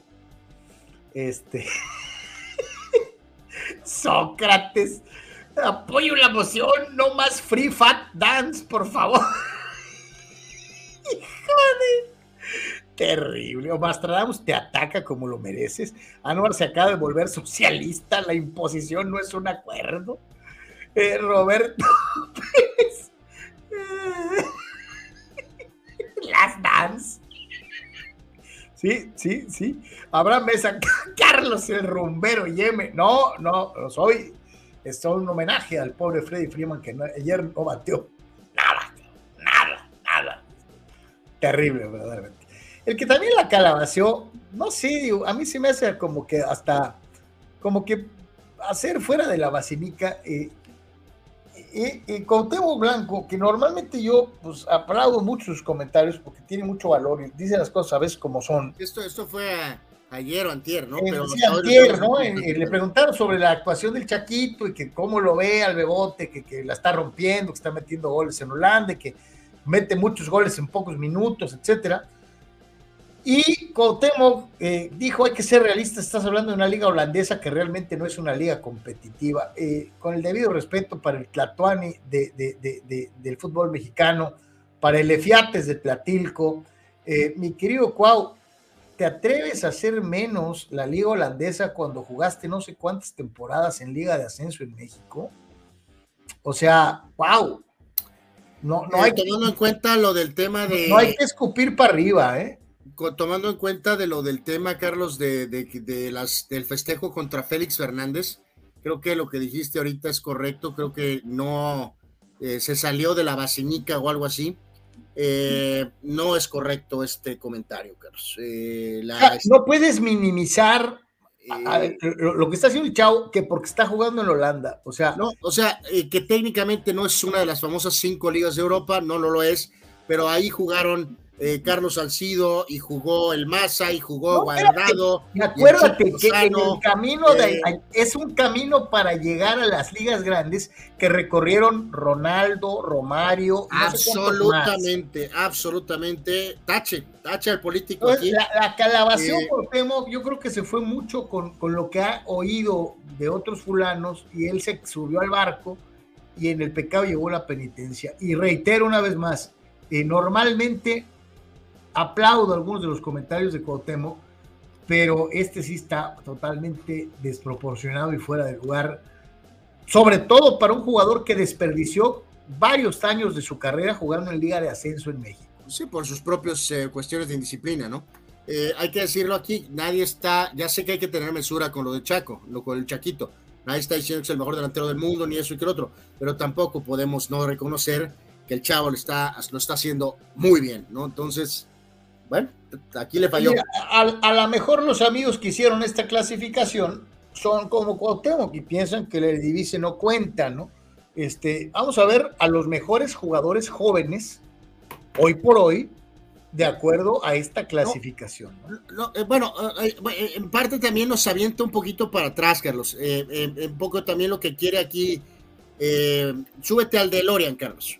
o tienes un auto de preferencia y eh, no, yo tengo mi tiburón que no se raja. Eh, bueno, pues sí, es similar al de Lorian. Es lo único que tiene de similar, el color gris. Eh, bueno, Carlos, recordamos aquí a rapidísimo, ¿no? El mejor jugador, o aparentemente el mejor jugador joven de los últimos mundiales. ¿Te acuerdas de Enzo Schifo? Vincenzo Chifo de Bélgica, que tenía nombre italiano, ¿no? Correcto, hay que recordar, él jugó en cuatro Copas del Mundo, jugó en 86, jugó en 90, 94 y 98. Eh, gran jugador, eh, al final no sé si logró la cúspide de todo lo que se esperaba de él. No, no la eh, logró, ah, no, se quedó como la promesa y nada más. O sea, fue un buen jugador, pues, pero no se convirtió en la superestrella, Carlos, que por ejemplo, que De Bruyne y Hazard sí fueron. Eh, eventualmente. Chifo eh, se, quedó como promesa. o sea, un buen jugador, a secas, básicamente, ¿no? Robert Prosinecki, de la vieja Yugoslavia en ese momento, eh, fue un buen jugador, pero nunca, y a pesar de que por eso el Madrid lo contrató el país. arribita de lo, de lo logrado por Chifo. sí, o sea, el Madrid lo llegó a contratar, el, el Barca lo llegó a contratar pero también se quedó en un límite de un muy buen jugador. pudo haber sido más y no lo fue. No lo fue, correcto. 94, Mark Overmars, el propio Mark Overmars que hace poco estuvo en Bronconón ahí como directivo del Ajax, tuvo también una buena carrera, lo recordamos con el Barca. A secas. Pero también tuvo un límite. Igual con Michael Owen, Carlos. Michael Owen pensamos que iba a ser puta, este fue un gran jugador, incluso llegó a estar brevemente en el Real Madrid, pero también tuvo un límite en el tema. Donovan, pues Donovan sí la rompió, pero pues en nuestra región, Carlos. Donovan fue un estrella en nuestra región. Exacto. Y párale de contar. Exacto, su, aventura europea no fue maravillosa. Lucas Podolski. y su aventura mexicana tampoco. No, pues acá ya llegó demasiado tarde, ¿no? Lucas Podolski, también excelente jugador, pero también llegó a un límite.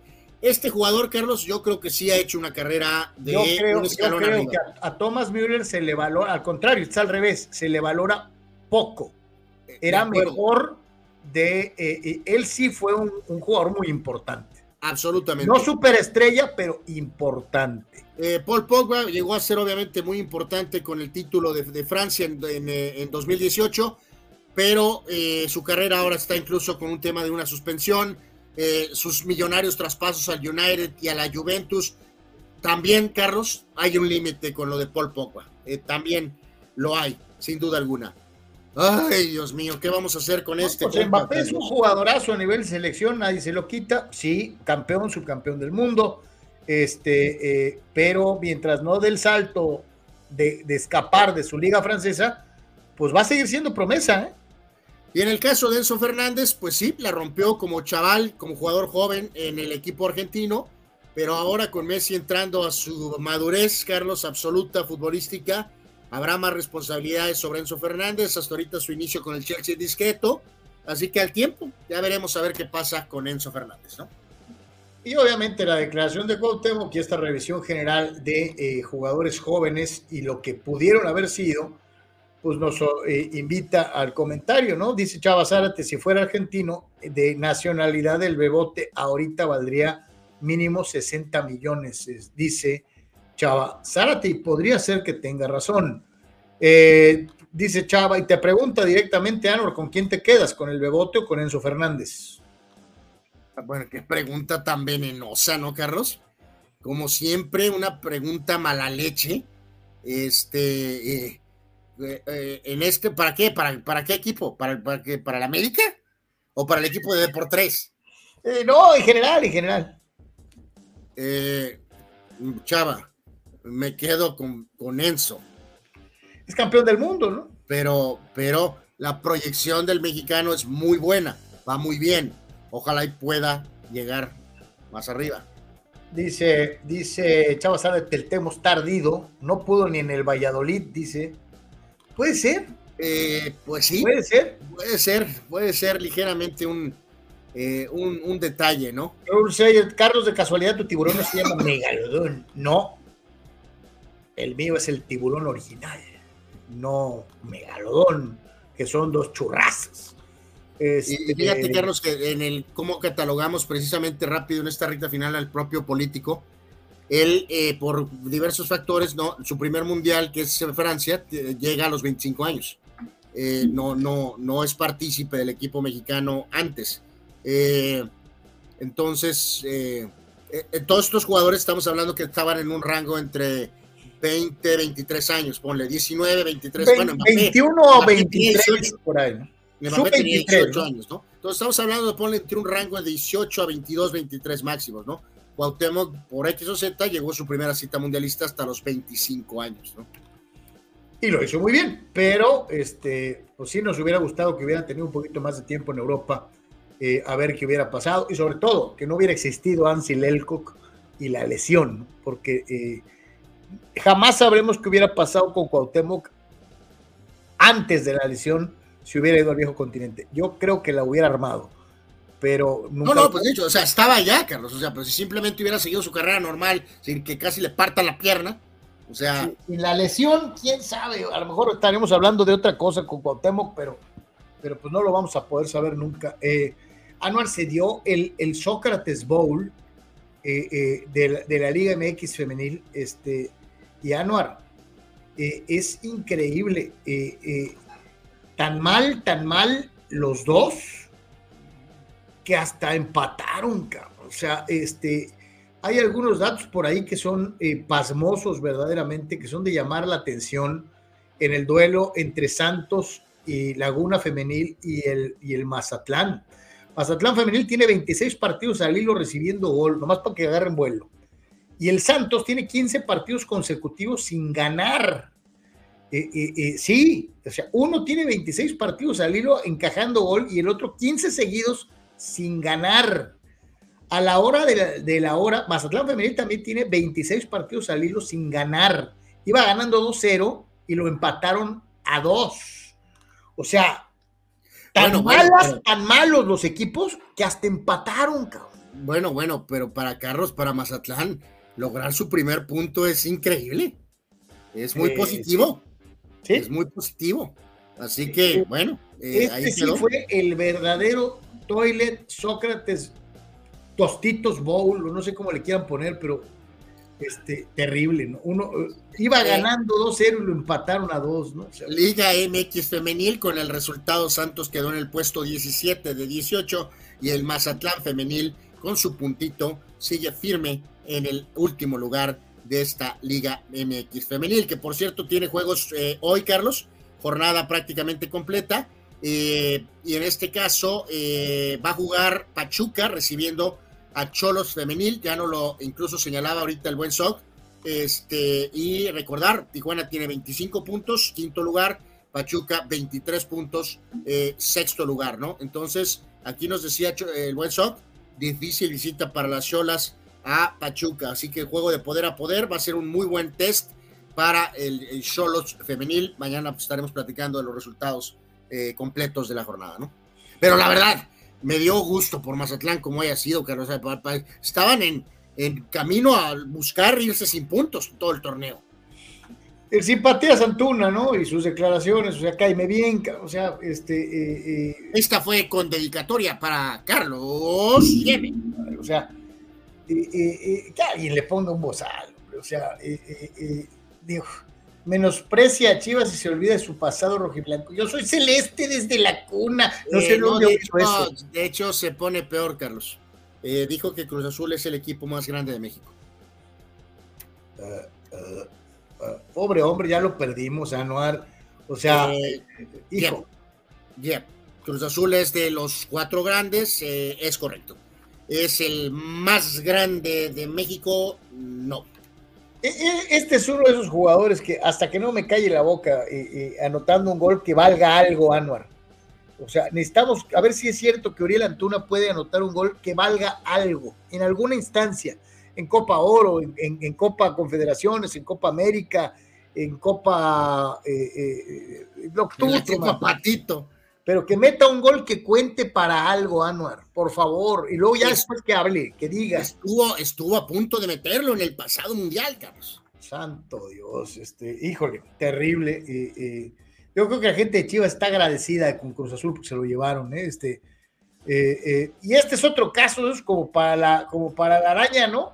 Dice Ricardo Peláez que Nacho Ambriz está agüitado con él, ¿no?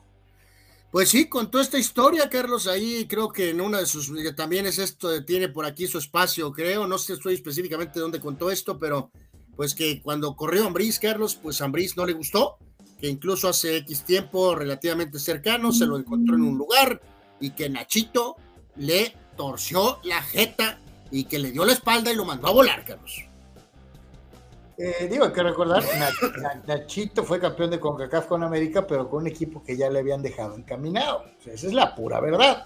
Sí, el trofeo cuenta para él, pero pues ya le habían dejado el equipo encaminado en el torneo, ¿no? Entonces, este, Pues sí, y- digo, no, no estoy seguro bien qué pasó en esos eh, momentos eh, finales, el lenguaje, los modos, pero bueno, pues normalmente esta gente sabe qué show, ¿no? Son profesionales. Eh, acuérdate que fueron compañeros muchos años en Necaxa, eh, pero ahorita no le habla Nachito Ambriz a Ricardo Peláez Linares. eh, sí está así, como di- dice eh, Víctor, Víctor Baños, hizo el gran gato LED, un osote, también el Thanksgiving contra Miami, es el que te acordabas, ¿no? Yep.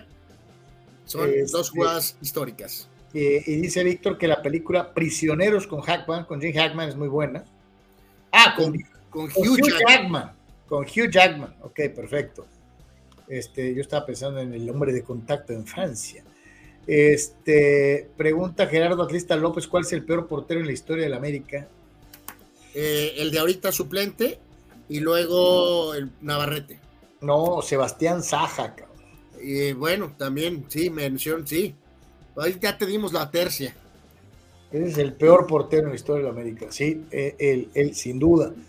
Eh, ah, bueno, dijo, ayer sacaste a colación el tridente, eh, eh, las grandes esperanzas de Chucky, Tecatito y Raúl eh, Jiménez. Que quedamos que habían jugado, creo que en un entrenamiento, ¿no?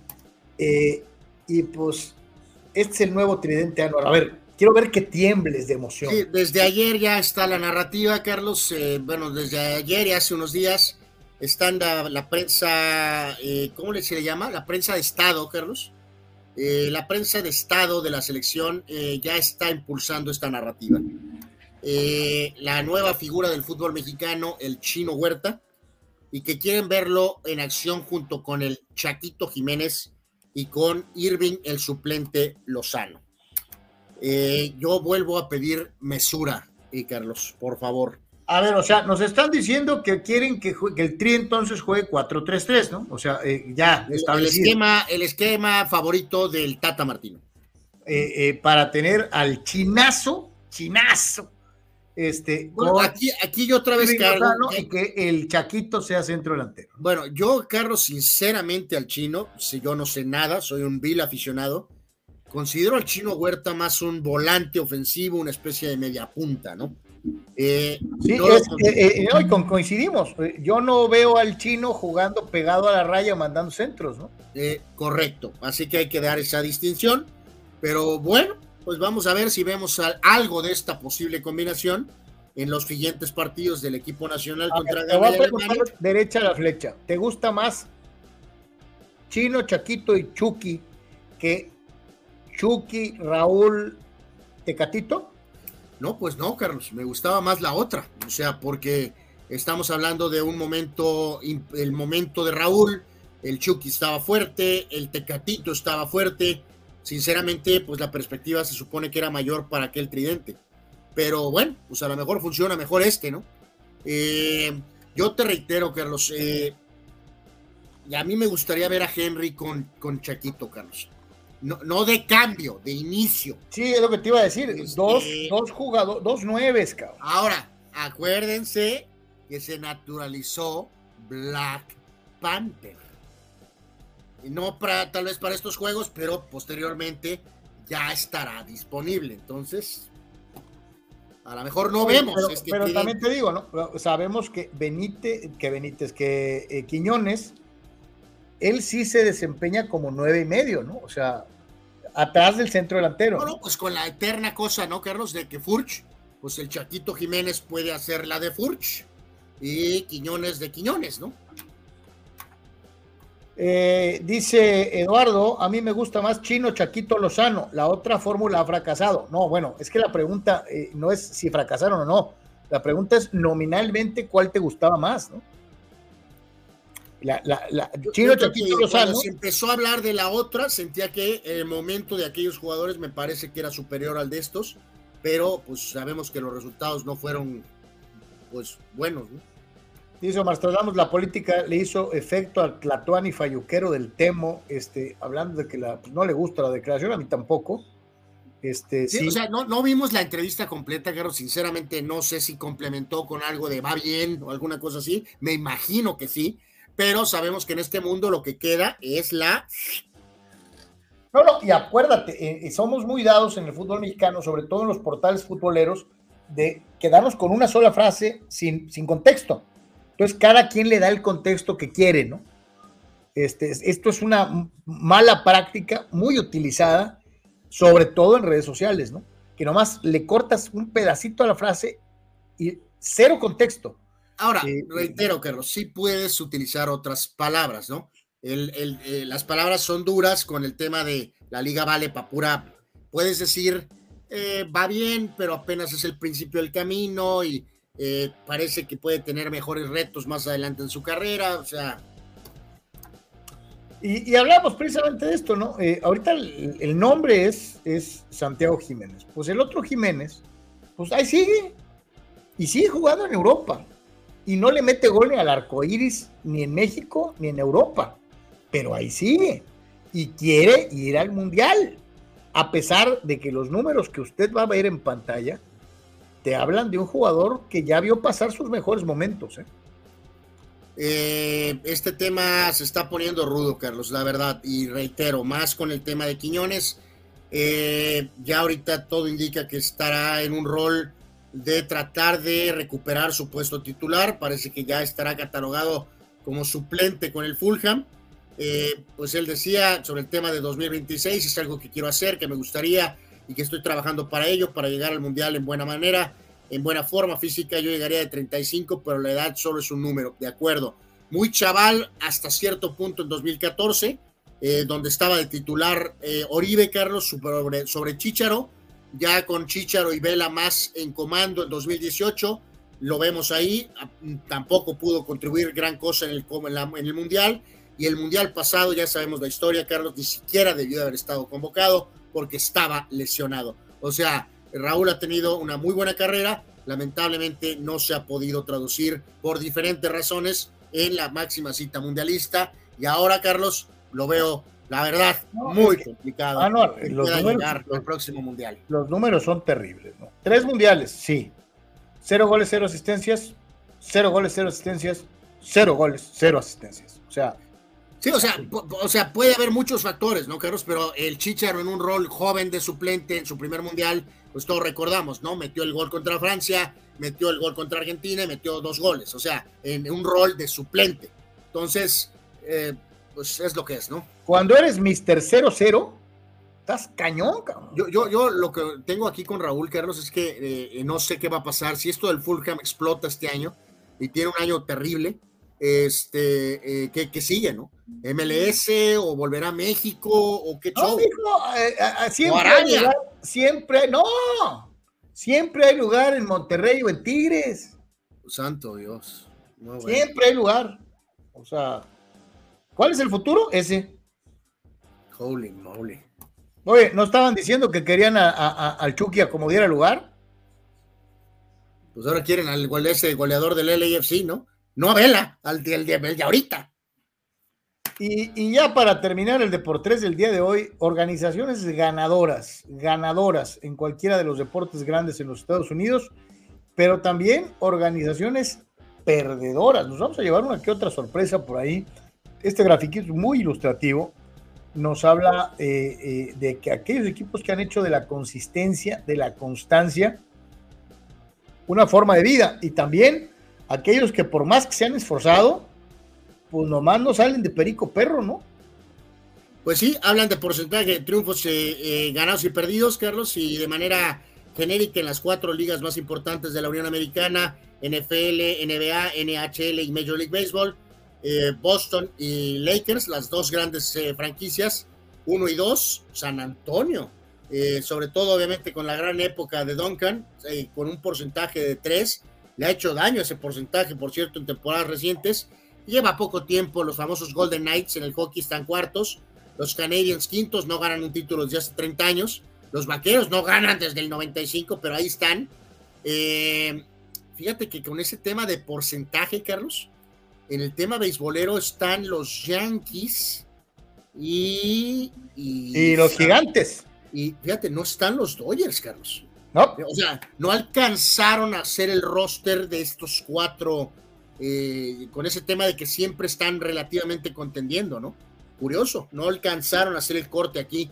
Eh, por ejemplo, tus Steelers están en el puesto 20, Patriotas por la era Brady hasta el lugar 10, 49ers 17, Miami mágicamente se sostiene eh, en el lugar 13 de alguna forma. Chicago, santo Dios, Chicago en el puesto 12, increíble. Y obviamente del lado del Tolido, eh, los pobres Timberwolves de la NBA son los peores. Tampa, a pesar de sus dos Super Bowls, está en el Tolido, incluso peor que los Clippers, lo cual es increíble. Este, Arizona, eh, por ahí están los Jets, los propios Hornets, eh, bueno, pues los, los, los de siempre, ¿no? Por pocas palabras, ¿no? Los Nets, eh, de alguna manera. Lo que sí me llama mucho la atención, digo, obviamente, e, es que los Kings sean el equipo con el porcentaje pues más bajito, ¿no? Este. Eh... que siempre se tiene esa percepción de, organización ultra loser, ¿no? Sin embargo, aquí, de acuerdo a los datos que esta gente recabó, pues están poniéndolos de esa, de esa manera, ¿no? y eh, quería compartir esta, Carlos, de ya de regalo del 107 del América, eh, con eso de que tenemos cuentas, eh, bueno, pues no yo, sino pues, depende de dónde cuentes, ¿no? Supongo. Este, pero hoy este fue un gráfico regalo americanista, Carlos. ahora que portas la playera, observa esto, Carlos. A ver.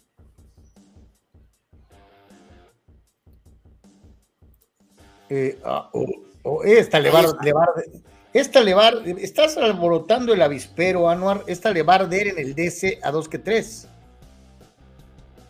Eh, me imagino que aquí entonces aquí estamos contando, pues contando todo, ¿no? Casi. No, lo que ya te he dicho en, en, en innumerables ocasiones. Aquí estás juntando liga, copa, campeón de campeones, participaciones, campeón de CONCACAF, campeón de Interamericana, campeón de, eh, eh, de todos los torneos eh, que, que te ofrecen un trofeo y que son títulos oficiales. Títulos oficiales, avalados por la Confederación, por CONCACAF y obviamente por la Federación Mexicana de Fútbol. ¿no? América 35, el rebaño 26, Cruz Azul 25, León 19, Toluca 18, Tigres 16, Pumas y Rayados 14, Pachuca 13, Necaxa 12, el Atlas 12, Puebla 10, Santos 8, Querétaro 2 eh, y el equipo Cholo Escuintles de Tijuana 1. Anuar de perdida aparecen. Pues sí, es correcto, de perdida aparecen, es correcto. Este, bueno. así digo, humildemente, América es América. Como diría el loco Valdés, América, América. Y ya. Sí, señor. Este, eh, eh, ahí está. Y eh, pues queremos llegar al final de, del Deportes el día de hoy con esta situación que nos daba a conocer el buen Manny. Y leo el texto. Eh, queremos dedicar el programa de este jueves a dos personas muy especiales que partieron a mejor vida esta semana. Primeramente al buen Juan Carlos, el famoso Tatalo Ramírez, un respetadísimo árbitro de baloncesto a nivel nacional y además entrañable amigo, dice Manuel. Y también para el pequeño gigante Ángel Alberto Piedra, joven con gran futuro, guerrero de la vida y 101% aficionado de las Chivas. Para las familias de Juan Carlos y Ángel Alberto, enviamos nuestras condolencias en este proceso de resignación y para ambos gracias por existir porque dejaron grandes huellas en la arena. Un abrazo grandote para las dos familias. El Tatalo nos tocó trabajar con él, Anuar, bueno, nosotros narrando y él en la duela muchas, muchas veces en la época de Galgos, este, en la época de toda esa serie de, de, de, partidos profesionales de básquet que nos tocó narrar en alguna, en alguna ocasión. Este, así que en paz descansen. Y nosotros vamos a llegar al final de la edición del día de hoy. Dice el buen Carlos Tapia, son títulos oficiales, los mismos títulos oficiales que contaron aquellos como los cinco del pelado o aquellos otros con los títulos de Copa y Supercopa de la era Peláez es que son títulos avalados exactamente, como bien dices, mi querido Carlos, por la federación y obviamente por CONCACAF y obviamente por FIFA. Pero eso es lo que le incomoda mucho a muchos antiamericanistas, ¿no? O sea, porque ellos dicen, no, lo inventaron, lo inventaron. No, son títulos de torneos oficiales. Eh, dice eh, obviamente Beto Pérez, campeones también del barrio, digo, este, no, mi querido Beto, no, no, no, nada que ver. Eh, pregunta Abraham que quién va a ganar, jefes o broncos, hasta la pregunta ofende, Abraham. Eh, sí, sí, de acuerdo, aquí no, no se ve ni por ni por dónde, ¿no? Definitiva, definitivamente, Carlos. Eh, Eduardo de San Diego, a mí me gustan más el chino, Chaquito y Lozano. Este, ok. Pues eh, habrá, habrá, que ver, ¿no? Vamos a ver qué oportunidad tiene, ¿no? Beto dice, quiero comentar una cosa, tenemos muy buenos jugadores, pero siento que la Federación Mexicana de Fútbol es la culpable que nuestros jugadores bajen de, de juego porque todos se lo quieren quedar ellos sin darle lo que se merecen a los jugadores. Y si no me equivoco, es por eso que el Chicharito está fuera de la selección, por pedir más dinero. Si no estoy mal, no, este, el Chicharito está fuera de la selección por una grave indisciplina, mi querido Beto eh, compro, comprobada. O sea, esto no es cuestión de económica o de lana. Este, el Chicharito está fuera porque por, por, por llevar compañía a donde no tenía que llevarla. Este, mi querido Beto. Eh, dice Abraham Mesa, el Necaxa metió hasta los programas petardos de Ortiz de Pinedo para hacer bulto.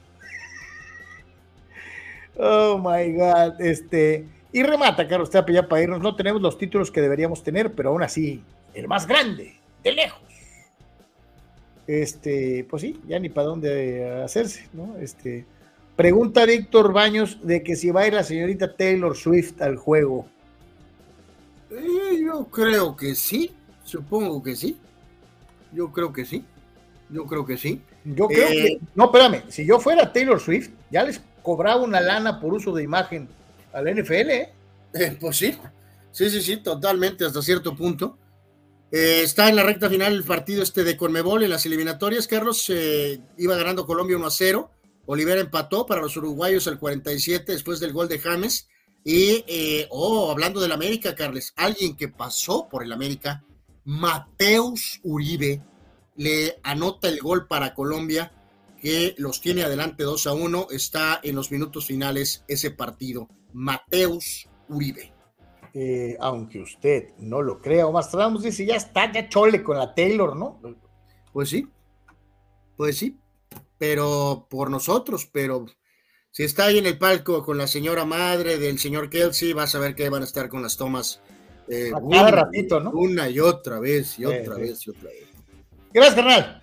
Gracias a todos, que pasen muy buen día, gracias. Buena tarde, buen provecho, Dios los bendiga, paz y bien, nos vemos, si Dios quiere, el día de mañana. América. Ya.